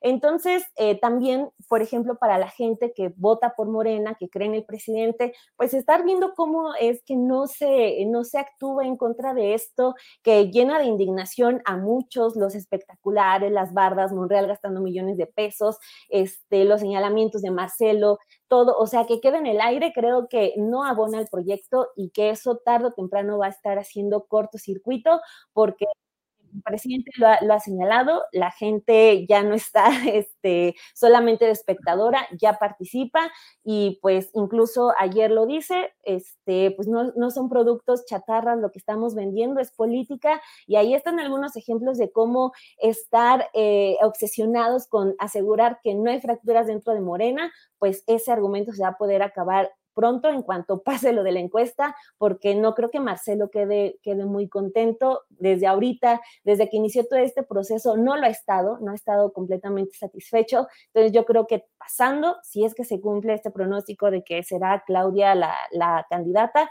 pues también yo, eh, yo esperaría de, pues viendo la actitud de Marcelo, que no se quede simplemente con un acepto la derrota, este, sino que vaya escalando esto más. Y pues también con la ayuda de la, de la dirigencia de Morena, que, no ha, que ha dejado pasar muchísimos problemas y ahí ponía unos tres sobre la mesa. Muy bien, Daniela, gracias. Eh, Juan Becerra Costa, se viene el momento del jaloneo más fuerte luego de que pase la definición presidencial. ¿Cómo ves el futuro de Morena, que es decir, el partido en el poder y en la posibilidad de continuidad en el poder con todas las pasiones políticas, sobre todo las menores, las más reprobables, que genera una batalla descarnada por el poder. ¿Cómo ves lo que viene? Cuando viene la pelea por gubernaturas, por diputaciones, por senadurías, por presidencias municipales importantes al interior de Morena. Juan Becerra Costa. No, bueno, pues de entrada va a tener que venir lo que conocemos como operación cicatriz, Julio, esta operación para sanar las heridas causadas durante una batalla interna, que no seamos ingenuos, todo el mundo sabía que se iba a dar. Eh, es, vivimos muy, momentos muy distintos a los de 2018, eh, incluso, no sé si estén de acuerdo con, conmigo, eh, los, los, podemos ver como melancólicos, ¿no? Sobre todo para quienes, pues, votamos por un cambio, somos de izquierda. En 2018 era un asunto casi como de muégano en lo general en cuanto al movimiento de la cuarta transformación y a las aspiraciones políticas de todos sus actores. Entonces no veíamos una disonancia entre los miembros del partido, de la causa, entre los candidatos, y se podía percibir el que jalaban todos para un mismo sentido, en el mismo camino, abriendo brecha, pues algo muy distinto es lo que estamos viendo el día de hoy y algo que también era esperado. La conformación de estos grupúsculos que luego se convierten en tribus que atienden a intereses particulares, endogámicos, grupales, encabezados siempre por un personaje con mucha fuerza política que pues eh, descontrola frente al hueso y ahí vienen estas rupturas que tendrán que sanar. Me parece que el presidente López Obrador, que es el líder del movimiento de la cuarta transformación, que pasará la estafeta al hijo en septiembre, pues es especialista también en este tipo de cirugías plásticas, debido sobre todo a la autoridad moral que tiene y eh, pues a que se le cuadran absolutamente todos en su momento. Hay algunos que se tardan un poquito más, este, pero finalmente se le terminan cuadrando. Me parece que así será, aún así también será complicado durante la próxima administración, pues que estos grupos de poder no comiencen a dañar al movimiento de la cuarta transformación desde su interior. Lo decía hace rato, sabíamos que la oposición en estos momentos estaría al interior del partido, al interior del movimiento. También se requiere que haya un ejercicio de conciencia por parte de sus integrantes en esos momentos de pragmatismo en los que se llaman eh, a cuadros que pues no representan estos aires de cambio, ¿no? Y pues, si quieres le entramos más adelante, dime de una vez ahorita un ejemplo claro de un manotazo sobre la mesa del presidente López Obrador esta cuestión es el que acaba de dar, me parece, con el asunto de Sober Robledo, al cual se pillaron para la, candidatura de Chiapas, Julio. vamos a a caminar y regresamos ahorita contigo para tocar el tema de Chiapas, Zoe Robledo, el verde, Manuel Velasco, Eduardo Ramírez Aguilar, mucho que hablar ahí, Juan Becerra Costa.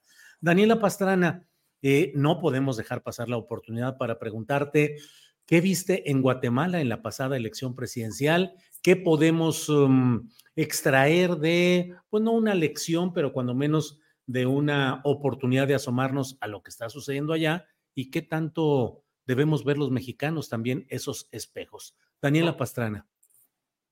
Sí, gracias Julio. Mira, más allá del espejo que puede tener, porque hay muchas diferencias, Guatemala es un país eh, mucho más pequeño, tiene 17 millones de habitantes y tiene unas condiciones distintas, pues al final de cuentas es nuestro vecino, es nuestro, que compartimos una larga frontera de 900, más de 900 kilómetros, compartimos cosas culturales, uno nada más tiene que estar en Tapachula y luego en Ciudad de Guatemala y se da cuenta que pues, hay muchísimas más coincidencias del sur con, con ellos que, que, con la parte norte de este país y compartimos problemas, problemas graves como el de, eh, el de los grupos de crimen organizado, los temas de migración.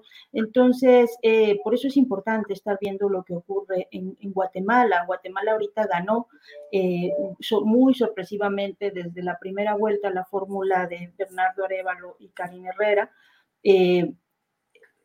estaba en, octa, en, en octavo, quinto, sexto lugar en las encuestas, eh, entonces fue muy sorpresivo cómo se coló a la segunda, a la segunda vuelta. Y bueno, la, a partir de que eh, entró a la segunda vuelta, eh, provocó un efecto tremendo de la gente, de la gente que está harta de la corrupción, harta de, de del gobierno de Alejandro Gamatei, que se volcaron, ¿no? O sea, había, por ejemplo, nos contaban que había fiscales, que son los observadores del partido, los, los que están de, parte del partido en las mesas electorales, en la primera vuelta, en algunas regiones tenían, pasaron de 28 en la primera vuelta a 500 en la segunda. O sea, la, la forma en la que la gente se volcó a apoyar la candidatura eh, y esta fórmula, la presidencia fue eh, muy destacada, mucho de, jóvenes. Eh, el partido que lo postuló, Semilla, es un partido, pues básicamente jóvenes, muy jóvenes, muy jóvenes que estuvieron en el movimiento,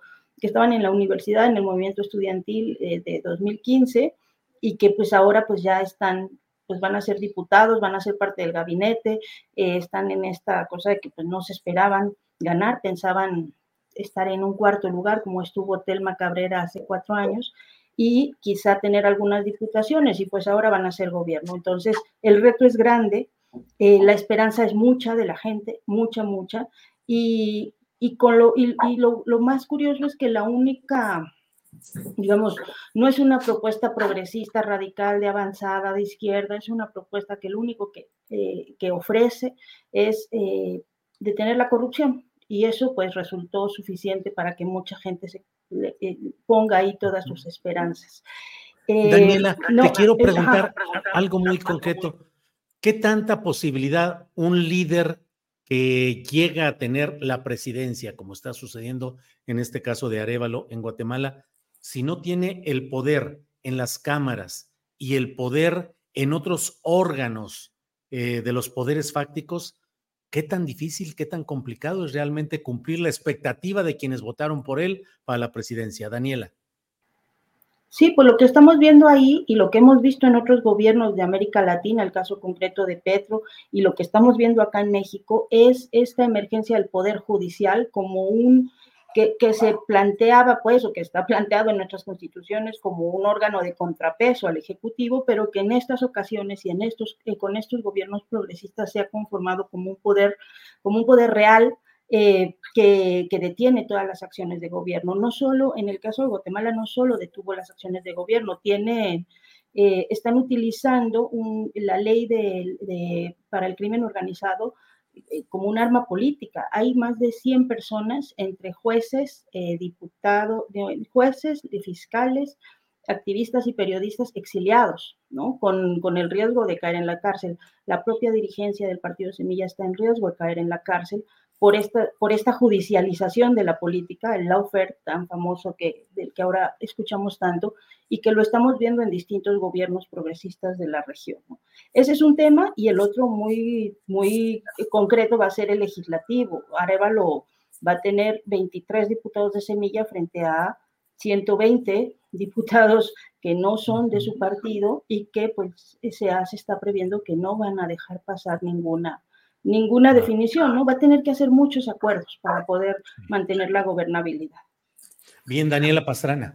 Daniela Barragán, vamos regresando a la realidad mexicana y déjame preguntarte cómo estás viendo la postura de el gobernador de Jalisco, Enrique Alfaro, que ha hablado de eh, tener, poner distancia respecto a Dante Delgado, que le dice adiós a MC, dice, sigan su camino, no quiero ni pleito, que tengan muy buena suerte y se acabó. Y al mismo tiempo, pues peleando, tratando de mantener el control de su sucesión eh, ahí mismo en Jalisco. ¿Cómo ves el tema, Daniela? Como que a Alfaro no le termina de salir nada bien. O sea, esto de la salida con Dante eh, la ruptura, perdón, con Dante ya tiene semanas y como que no termina de irse. Después ya lo invitan a un foro naranja de los muchos foros naranjas que tienen y ya otra vez hay unidad y no, ahorita otra vez ya dio un mensaje de que no, eh, Dante Delgado sí es un cacique, pero pues ya Dante dice que lo quiere invitar a otro foro naranja que van a hacer las próximas semanas. Entonces, pues si ya se va a ir, pues que haga esa, esa ruptura que viene prometiendo desde hace tiempo. O sea, eh, estaría también, eh, va a ser muy interesante esa elección, eh, saber qué es lo que va a hacer la gente de Jalisco, porque pues es una entidad que ha estado sufriendo mucho del tema de la seguridad, de un asunto que, o sea, lo de Lagos de Moreno, por ejemplo, fue muy vergonzoso como el primer mensaje de, Enrique Alfaro al respecto es, sí estamos atendiendo, le toca al gobierno federal, pero yo voy a, yo, yo voy a estar trabajando también para, para solucionarlo. Este, y por ejemplo, también lo que está pasando con lo de los libros. O sea, es, es un gobernador que se lanza este, eh, junto con Chihuahua y Coahuila también para, eh, pues en esta ofensiva eh, contra los libros. Y pues resulta que, pues, ¿dónde está ahí la alternativa? ¿Cuál es, ¿Qué es lo que están proponiendo? Porque ya no es un asunto politiquero de si, es, si está con MC, si apoya a Dante Delgado, qué va a pasar con la elección. O sea, se sumó a una campaña en donde la bandera política son los libros de texto gratuitos, lo cual es muy, muy grave. Entonces, eh, si se va o no se va con Dante, creo que es eh, muy irrelevante. Creo que eh, porque van a estar todavía ahí pasándose la bolita de unidad, sí, ruptura también y así, ¿no? Eh, siempre terminan por, eh, por arreglarse, pero esta, esa elección, eh, la, de, la de Jalisco, que también ya demostró con la, con la elección en donde sale ganador Enrique Alfaro, que es un estado que, que puede optar por los cambios políticos. Entonces, ahí se va a ver bien a bien si Movimiento Ciudadano es realmente ese partido político que puede ser una opción distinta a PRI, PAN, Morena, PRD, o si simplemente eh, fue un éxito temporal el que llegó, eh, el que llevó a ganar Enrique Alfaro. Entonces, lo de Movimiento Ciudadano es irrelevante eh, desde mi perspectiva. No sabemos también si se están esperando a recoger, como se dijo, el cascajo de otro partido para ir a este, para ir en la elección presidencial. no se sabe si sí van a salir con, eh, con Luis Donaldo Colosio Riojas, critican la propaganda de los partidos, pero también ellos ya están sacando su propia propaganda. Entonces, en ese vaivén de, de Movimiento Ciudadano queda lo de Alfaro, que honestamente creo que sí debería estar preocupado por atender los libros de su, los asuntos de su entidad, sobre todo el de los libros y la inseguridad, porque eso de estar echando culpas y responsabilidades, pues no le queda nada bien y mucho menos con todos estos casos tan, tan dolorosos eh, de los que Jalisco ha sido protagonista, sobre todo en, materias de, en materia de seguridad. Así que, pues ya, los últimos, eh, los últimos respiros de Alfaro que se queda en la elección presidencial y pues a ver si ahora sí ya también sin movimiento ciudadano. Bien, Daniela, gracias. Juan Becerra Costa, vamos entrándole al tema de Chiapas. Zoé Robledo se queda en la dirección del Seguro Social, se lo ha notificado al presidente de la República, le dijo el jueves pasado que estaba, eh, que le urgía platicar y bueno, que él se queda en la dirección del Seguro Social. Un gesto similar hizo Rosa Isela Rodríguez, quien también meses atrás dijo, yo me quedo en la Secretaría de Seguridad y Protección Ciudadana eh, y no buscaré ser candidata a la jefatura de gobierno de la Ciudad de México. Pero en el caso Chiapas, Juan Becerra, ¿qué significa la salida de escena de Zoé Robledo? No sé qué tanto se puedan parecer estas dos que acabas de decir, Julio, la de Rosa Isela Rodríguez y la de Zoé Robledo, porque de entrada, Rosa Isela ibas a entrar al quite de la jefatura de gobierno de la Ciudad de México una vez que la doctora Sheinbaum pues se separó el cargo para hacer los recorridos, para aspirar a la coordinación de la defensa de la transformación y o a la Secretaría de Gobernación, mismo caso de Adán Augusto, y fue en una mañanera, y fíjate que el presidente soltó a Rosa Isela en la mañanera, enfrente de todo el mundo, no sé si te diste cuenta, la pregunta, y Rosa Isela lo voltea a ver y dice así como diciendo, ah, me preguntas en público, pues te respondo en público, y que le responde en la mañanera, no, yo me quedo.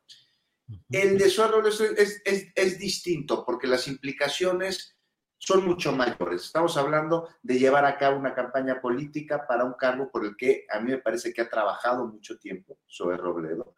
Es algo que ha anhelado, que ha aspirado desde hace buen rato, la gubernatura en el estado de Chiapas, por lo que sí es de llamar la atención el que se haya anunciado que no va a ir para eso. Todo parece, todo parece indicar que ya está encarrerado, ¿no? Que tendría además buenas posibilidades.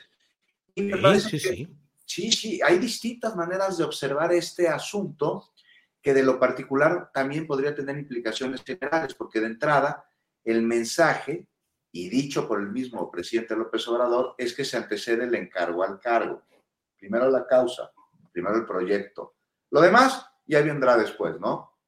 Y este, pues suena como un mensaje a todos. Del caso particular se va a lo general, principalmente a quienes claramente ya hablábamos que están en el frenesí alimenticio de poder, así como cuando, no sé si han visto, tienen la oportunidad de ver, ya sea de manera presencial o algún video en la televisión, el frenesí de las aves o de los peces que se vuelven locos ante una presa y todos empiezan a devorar. Así se ve también muchos políticos en momentos como el que estamos viviendo en el país.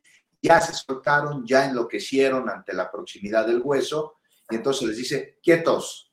Y también se da este aviso que me parece, no sé ustedes qué opinen, que es una cepillada en medio del desmadre que hay con las empresas que prestan, o más bien que no prestaron, aunque les pagaron los servicios de mantenimiento a los elevadores, a lo que se suma una no, no reducida, no pequeña lista de pendientes en el Instituto eh, del Seguro Social. Entonces, Estamos ante un manotazo por parte del presidente para que se sepa que primero están las responsabilidades en el cargo que cualquier aspiración a una ambición política de elección en el proceso que tenemos ya enfrente, pues sí, también parece eso, porque ojo, son más de 22 mil cargos los que se van a elegir en el 2024 y ante el olor del hueso la jauría ladra y comienza ya a morderse entre sí, hay que ponerles un alto. Y eso le sumamos una posible cuota verde en el estado de Chiapas, pues este, ahí vimos a Manuel Velasco, el exgobernador del estado por este partido, por el verde, pues en Twitter muy contento, eh, reconociéndole a su Robledo el que haya dejado sus aspiraciones personales, le escribió este, atrás para eh, priorizar la lealtad al proyecto del presidente. Y es que Julio Alverde hay que pagarle los acuerdos y las alianzas. Amor con amor se paga. Y pues no sé qué les parezca, pero todo lo que acabo de mencionar aquí no es excluyente. Y finalmente se cepilló a Suárez Robledo, quien ya está en plena campaña llevando a cabo ya una operación de rato. No más, no va. ¿A quién beneficia? Pues finalmente me parece que al Partido Verde del estado de Chiapas, más que al actual gobernador. Bien, Juan Becerra Costa, gracias. Daniela Pastrana, luego eh, lo que dice Juan Becerra Costa es, es uh, una realidad de ese México nuestro que resulta tan difícil compartir, el hecho de que haya una cuota de poder y que Chiapas, Chiapas, el estado de tanta injusticia acumulada, de tantos problemas eh, que se van generando y que se van acumulando ahora, eh, pues quede otra vez en manos de la pandilla verde, que ha sido una bisagra gananciosa, que lo mismo ha estado con el PRI, que con el PAN, que ahora con Morena, siempre buscando tener negocios. Y ahora el negocio es regresar a tener la oportunidad de volver a gobernar Chiapas, si es que se da este esquema de análisis que estamos planteando, de que se ha retirado a Zoe Robledo para dejar libre el camino a Eduardo Ramírez Aguilar, que es el personaje de todas las confianzas de Manuel Velasco Cuello, fue secretario de gobierno con él y luego fue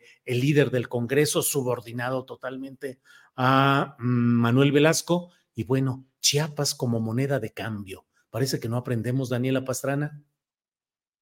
Sí, pues son, yo creo que es mala noticia para, para el estado de Chiapas en una situación, ay, perdón, creo que está aquí sonando mi teléfono, espero que Contesta, no a lo mejor es, a lo mejor es Eduardo Ramírez Aguilar, que es el, el jaguar negro, le dice. Seguramente está tratando de decirnos que tenemos que contestar ahí, pero bueno, espérenme, creo que ya contestamos. Sí, sí, sí, con calma.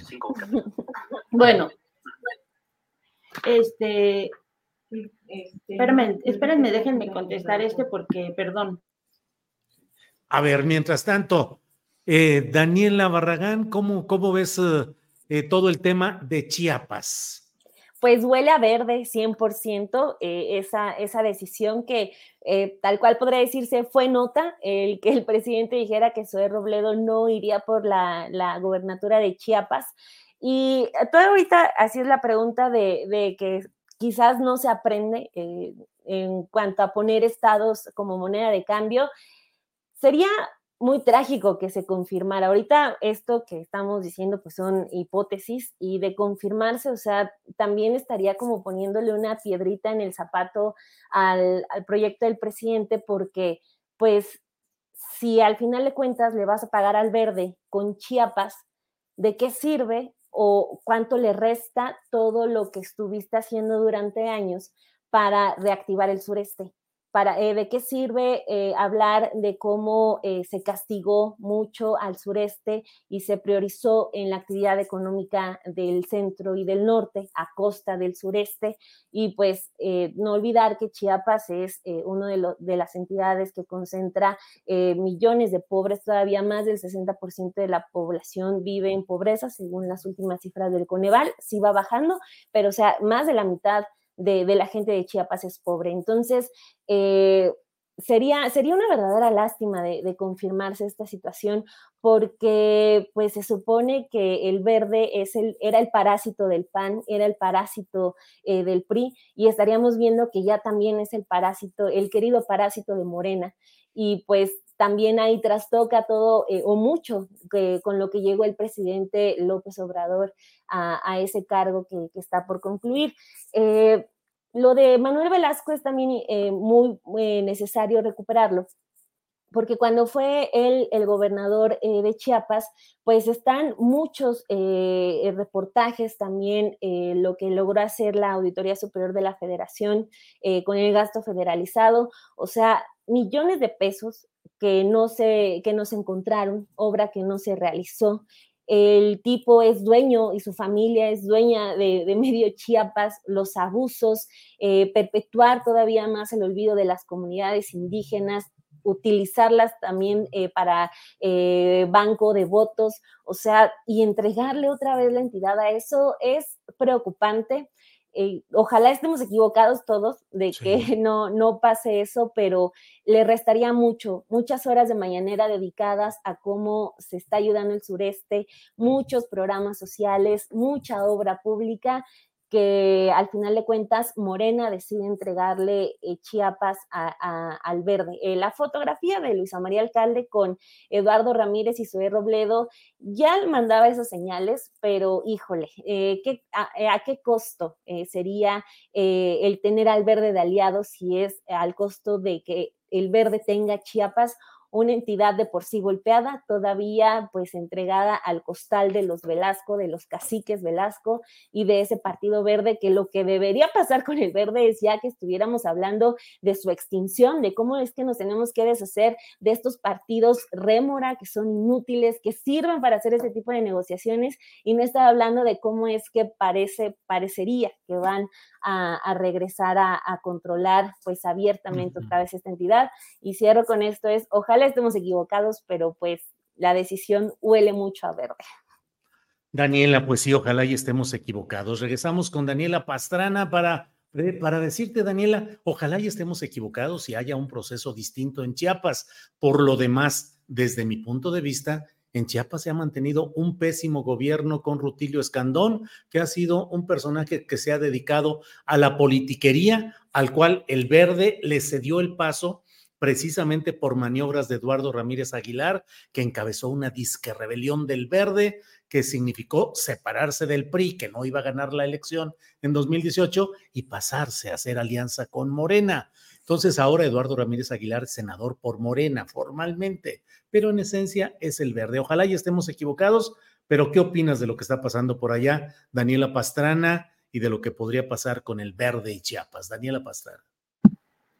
Sí, yo tengo que discrepar un poco porque si bien es cierto que yo también estoy de acuerdo en que el verde es algo que ya no debería existir en, nuestra, en nuestra élite política, que ya es un partido que realmente nunca ha aportado una sola cosa buena, una cosa que podamos decir algo bueno a la vida política de este país, nunca la ha aportado. Eh, lo que sí creo y lo que creo que no hay que perder de foco lo que ha sido esta administración de Rutilio Escandón, eh, justamente, eh, o sea, no es, eh, a lo que quiero ir es que no es el futuro de entregarle al Partido Verde la candidatura, sino ese presente que tiene Chiapas hoy es ya suficientemente malo. Y, y, no es precisamente con lo que vendría con el otro. Porque ¿cuáles son las opciones que tienen? ¿Cuáles son las opciones que hay ahorita? De ninguno de los dos lados es una cosa buena, ¿no? Está, por un lado, sí, lo de Eduardo Ramírez, que es, pues ya lo describiste perfectamente, todo, todo lo que ha ido haciendo y controlando eh, desde la Junta ahora de Coordinación Política del Senado, pero también en, en, todos estos procesos, la parte oscura, muy oscura de Eduardo Ramírez, y muy cercano y amigo de Manuel Velasco, también está Sacil de León, que también muy cercana de Manuel Velasco, esa podría ser la otra opción, porque el presidente habló de las cuotas de género, dijo eh, que en, el, en esta repartición de, hay nueve candidaturas, nueve gubernaturas en, en, juego, tiene que haber una cuota de género, tiene que ser pues cinco y cuatro, cinco mujeres, cuatro hombres, entonces una opción eh, femenina, en este caso tendría que ser, por ejemplo, Sácil de León, y ella también es muy cercana a Manuel Velasco, pero está también el secretario de Salud, eh, José Manuel Cruz, Pepe Cruz le dicen, y el propio Zoé Robledo hace unas semanas había, eh, había dicho que estaba, pues que estaban perfilándolo como posible sucesor de Rutilio Escandón y que había una preferencia muy clara sobre él y él es parte del otro grupo, del grupo al que le dicen el grupo Tabasco, ¿no? Y que está relacionado, que también hay, hay un grupo político ahí que encabeza, obviamente, Adán Augusto eh, eh, López, que es el, este, que, que, pues es como el área de Tabasco y que está relacionado también con su esposa, Rosalinda, Rosalinda López, y que, y que tienen una relación política y familiar, ¿no? Son, son cuñados él y el, actual gobernador Rutilio Escandón. Entonces, hay otro grupo ahí que también está peleando y de ninguno de los dos lados se puede ver, no solo es el verde, la otra opción tampoco es una opción, porque de ninguno de los dos lados se pueden ver esperanzas o cosas eh, positivas en el futuro de la gente que vive en ese estado, ¿no? Entonces, creo que sí es muy preocupante. Eh, Entiendo pues que, que también sea muy necesario terminar eh, las funciones que tienen asignadas, sobre todo en un área tan sensible como el área de salud. Eh, me parece que, que, eso también es un reclamo que tenemos, que, que se adelantaron tanto, tanto, tanto, tanto las, las campañas y se forzó tanto a que, a que dejaran los cargos antes que nosotros quisiéramos eh, tenerlos trabajando en lo que para lo que, para lo que estaban asignados y no en, campaña, pero me parece que en cualquiera de los casos es una mala noticia. Bien, Daniela, gracias. Vamos, Juan Becerra Costa. Eh, vamos con otra, con otro tema, con otro tema de esta ocasión. Oye, rápido, perdón, Julio. ya que estamos en el sureste, ¿no les llamó la atención ayer eh, la investida que le dio Xochitl Galvez a las obras del tren Maya. No sé si pudieron observar que se anduvo paseando con estos cuates integrantes del colectivo llamado eh, Sélvame del tren rápido, Julio, ¿cómo ves? Adelante, adelante, Juan, adelante, lo que quieras. ¿Cómo no aprovechar el ruido que hace estos eh, cuates de Sélvame del tren sobre el tren Maya? Entonces, ella acusó ecocidio, en fin. Y, y bueno, si cualquier mega obra causa impacto ambiental, y también están las obras de mitigación eh, de esos impactos, el resarcir el daño que pudo haber sido causado al medio ambiente, algo que se lleva a cabo una vez que la obra concluya. Sería imposible de otra forma, pero de todas maneras se están sembrando ya árboles en la zona. Este, pero lo que realmente se está sembrando es mucha infodemia. Eh, el jaguar muerto, ¿no? Eh, no fue, o sea, corrió por los chats de las tías y fue en Brasil. Y así mil noticias falsas que circulan en el chat de las tías. Pero ¿qué sucede con el uso del suelo? Porque habló sobre esto Xochitl Galvez. La Semarnat dio a conocer las autorizaciones tanto definitivas como provisionales de más de 3.000 hectáreas. Y aquí llama la atención, no se selva del tren, Julio, porque ya sabemos quiénes son, ¿no? Músicos, cómicos, actores, muchos de ellos de buena fe, otros despistados, algunos otros sin conocimiento de la zona, mucho menos del ambientalismo, porque pues los vemos ahí en los hoteles, eh, pasando vacaciones o recibiendo premios que se construyeron destruyendo manglares, devastando la zona ecológica, devastando zonas protegidas. Y bueno, tanto ellos como el colectivo Selva del Tren no alzaron la voz cuando se depredó sistemáticamente la selva durante años por estos hoteles, por desarrollos de condominios o por taladores transnacionales. Por eso no llama la atención pero sí me llama la atención de Xochitl, porque caray, ella trae el discurso de la atención a los pueblos originarios, pues muy en ella, ¿no? Es indigenista. Entonces, pues cómo a través de eh, una campaña, pues se denota una obra que lleva desarrollo a una zona pues históricamente olvidada, la que se está volteando a ver. Se trata de un proyecto que busca justicia social y también ambiental en el sureste, o sea, se va a aumentar el turismo de todo tipo, se va a incrementar el volumen de carga, es, va a comunicar a comunidades olvidadas, mayor conectividad en la zona, eh, va a transportar a mercancías y trabajadores, busca incluso bajar la contaminación de los camiones de carga que ya no van a transitar porque va a haber un tren y además también eh, protege la reserva de la biosfera de Calakmul. En cuanto a arqueológico, pues se han encontrado muchas zonas arqueológicas que están siendo resguardadas para que se preserven. Entonces ya no, ya no, ya no digo más, ¿no? O sea, aquí lo que me pregunto es, ah, ¿cómo un indigenista se opone a llevar desarrollo al sureste mexicano? ¿O será que cree que allá no está en la cultura trabajar ocho horas seguidas, Julio?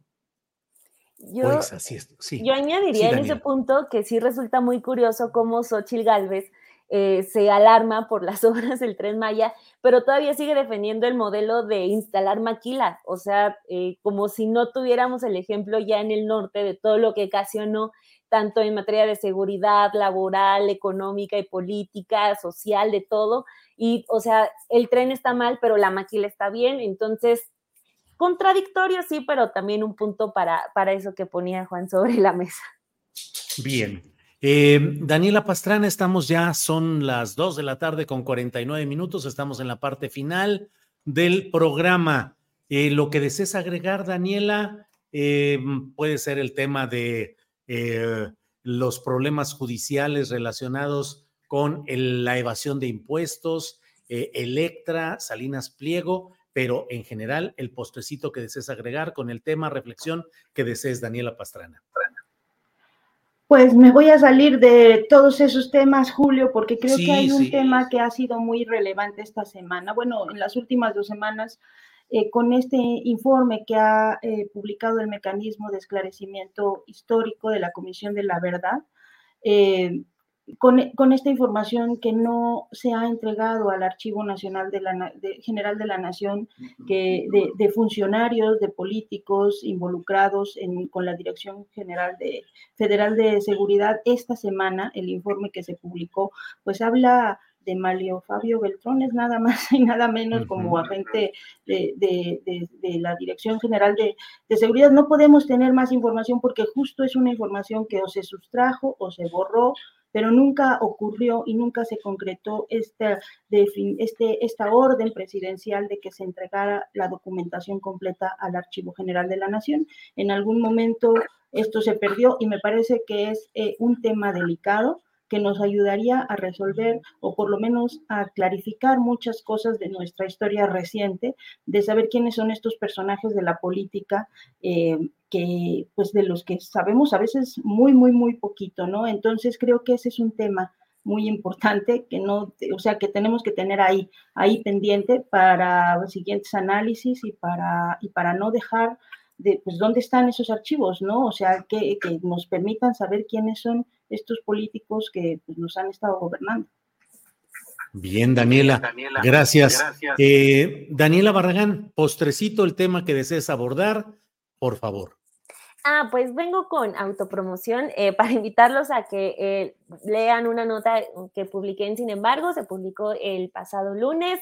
Es, bueno, hacemos la revisión sobre el personaje de Xochitl Galvez, así como estamos haciendo con otros aspirantes a, a la candidatura de Morena, el Frente, etcétera, bueno, pues nos metimos a la trayectoria de Xochitl y vimos que el único cargo por el que ella ha competido y ha sido votada realmente es por el de la alcaldía Miguel Hidalgo, cuando ella fue todavía delegada. Entonces, pues para ver cómo es que ella se comportó cuando eh, fue electa para ese cargo público, nos metimos a revisar eh, pues los contratos que celebró, las compras públicas que hizo y lo que encontramos fue que eh, gastó solo en tres años casi 140 millones de pesos en la remodelación de un edificio que pues le, le hereda Víctor Hugo Romo, ella no termina y después de gastar esos 140 millones de pesos, todavía no lo acabó. También nos encontramos eh, gastos para comprar bolsas, para comprar ropa, para comprar tamales. O sea, está buena la nota, trae muchos datos. ¿Gelatinas no? No, gelatinas no. tamales y atole. Entonces, para ver si, si la pasan a leer, ahí en Sin embargo. Oye, Daniela, 140 millones de pesos en remodelación, ¿de qué tipo de oficinas?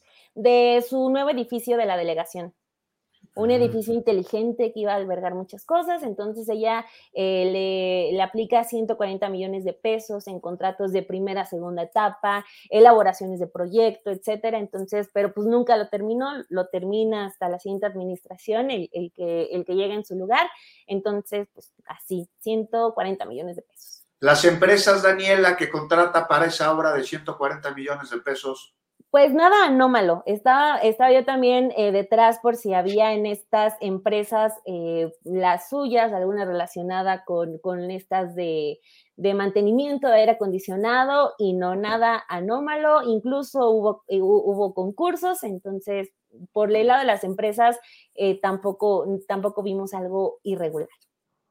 Bien, Daniela, muchas gracias. Juan Becerra Costa, postrecito, por favor. Pues nos seguimos con el Frente Amplio ya reducido, ¿no? Adelante, sí, sí, sí.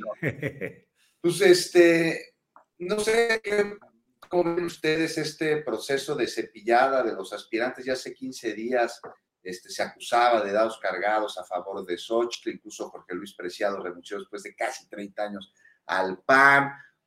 Este, me dijo que le dije, oye, ¿dónde te enteraste que los dados estarían cargados a favor de Xochitl? Y me dice, no, Marquito Cortés me lo dijo en su oficina, así de claro. Entonces, no sé, me parece que es una puesta en escena este proceso ante una designación que sería cupular de una candidata que es Xochitl. Y Beatriz Paredes, fíjate que tiene como que mucho más discurso, no sé ustedes cómo lo vean, conocimiento, trayectoria, entendimiento del país, de la política es una gran operadora política, tiene entendimiento de la operación, de hacer una campaña, de los temas que pueden llegar a afectar a las distintas regiones del país. Es una política que, pues por sentido común, tendría que abanderar a la oposición, de acuerdo a mi criterio, y hasta mm, mm, te, digo, Julio, y reconozco que a mí me parece que es de lo bueno el PRI, porque no todo el PRI es malo, ni todos los PRIistas representan necesariamente lo que estas siglas nos traen a la mente. Se volvió ya un lugar común peyorativo el PRI debido a todos los abusos que cometieron durante demasiado tiempo. No todo el mundo dentro del PRI es hojaldra. Y bueno, mientras Xochitl Galvez dijo que, porque lo dijo, ya lo decíamos hace rato, este, y luego intentó salir a aclarar en tono de reclamo, que es el único tono que le sale bien, pero lo dijo que en el sureste mexicano sus habitantes no tienen en su cultura trabajar ocho horas seguidas. Pues Beatriz Paredes habló sobre estrategias agroalimentarias, la necesidad de llevar desarrollo a la región, y ya no nos detenemos más en lo que dijo Xochitl y en la maquiladora de Nasif, que tú lo has llevado con detenimiento aquí, Julio, te lo repito una vez más, pero no sé qué opinen. Xochitl finalmente le cae bien a muchos, a los que están enojados, como ella, y, es que los representa, a los que el argumento les es secundario y la mentada de madre les es prioritaria, a los que quieren creer mentiras como esta que decíamos del jaguar, que dijeron que se había muerto en la selva maya, pero se murió en Brasil, y este, hasta se enojó la gente porque no se había muerto aquí. Están muy decepcionados, les vale gorro el jaguar y la ecología, les importa desacreditar al gobierno. Entonces, pues ellos quisieran que en verdad las cosas estuvieran muy mal porque ven al gobierno como su enemigo y a ellos, que son muchos dentro de la derecha, les cae bien Xochitl porque Xochitl dice lo que ellos quieren escuchar, incluso hasta dice lo que ellos quieren decir. Y Beatriz Paredes, a diferencia de Xochitl, trae proyecto, no trae mentadas de madre. Podemos no estar de acuerdo con su proyecto, pero trae uno por lo menos.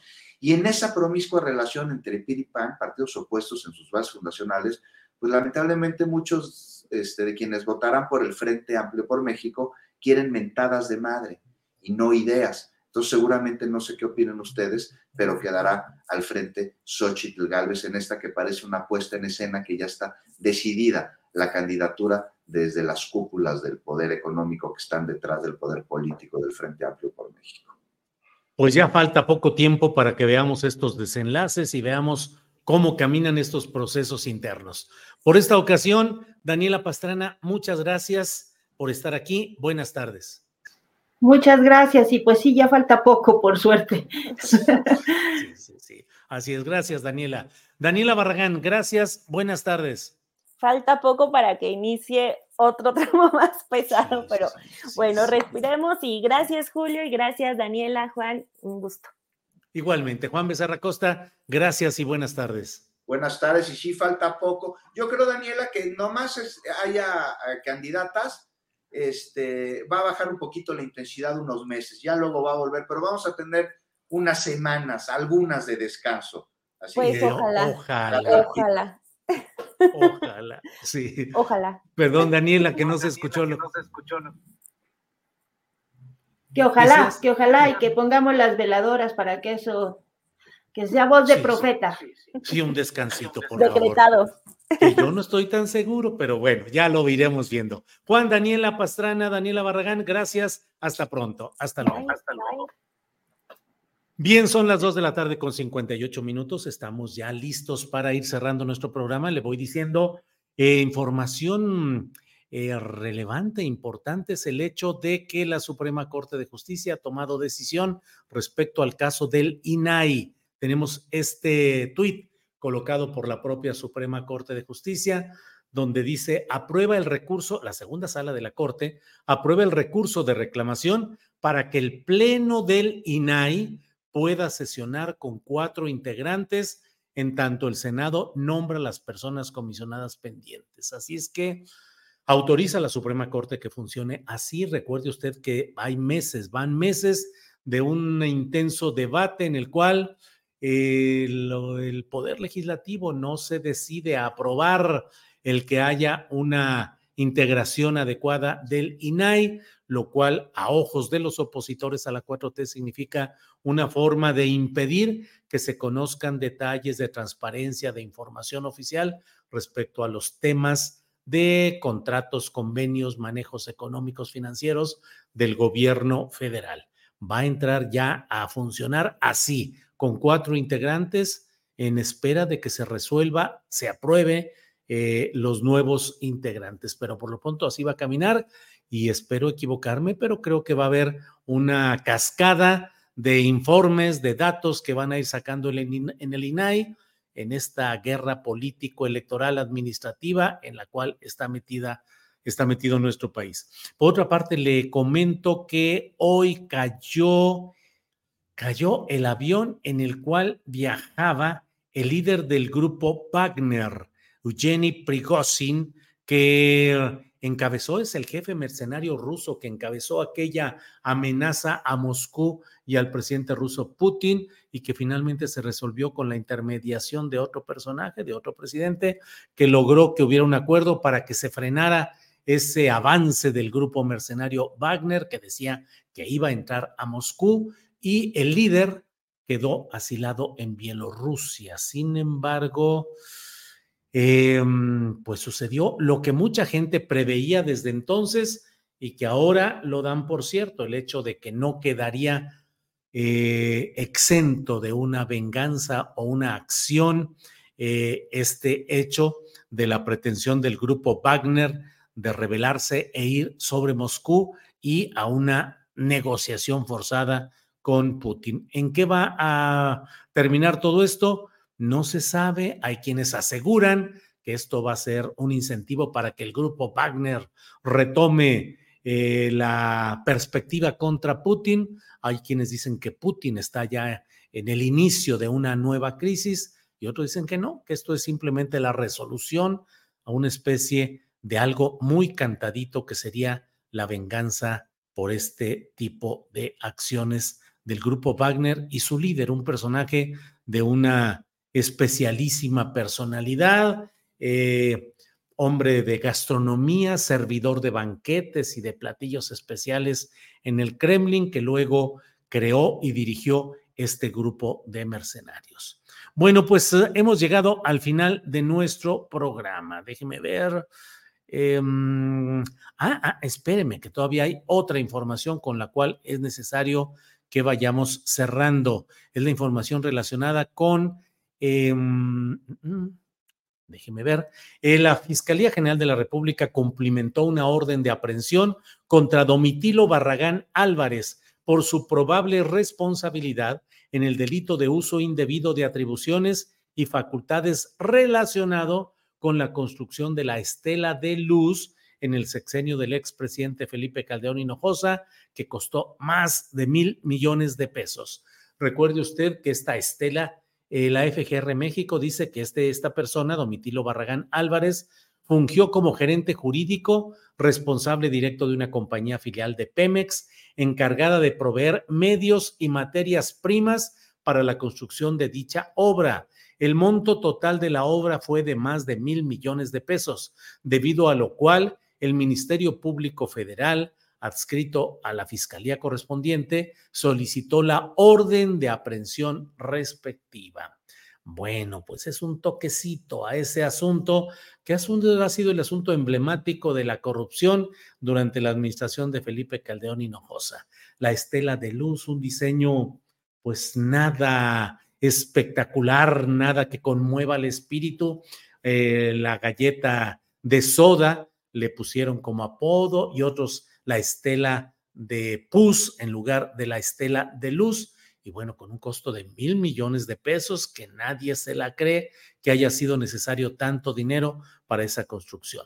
Bueno, pues eso tenemos aquí y con ello vamos a ir eh, avanzando. Les recuerdo que a las cinco de la tarde de hoy va a estar eh, Francisco Cruz, el gran periodista Paco Cruz, con sus videocharlas cruzadas, cinco de la tarde. Y a las nueve de la noche una videocharla astillada con un servidor. Por esta ocasión, por hoy, por esta transmisión, muchas gracias a la tripulación astillero, pero sobre todo a usted que nos ha acompañado en este programa. Buenas tardes, hasta pronto.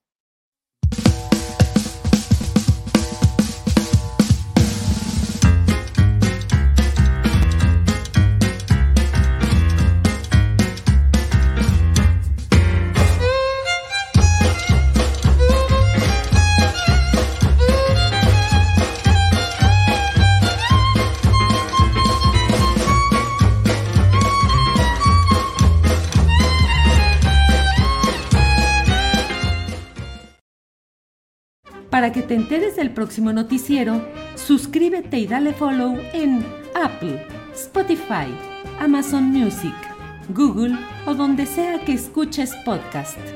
Te invitamos a visitar nuestra página julioastillero.com.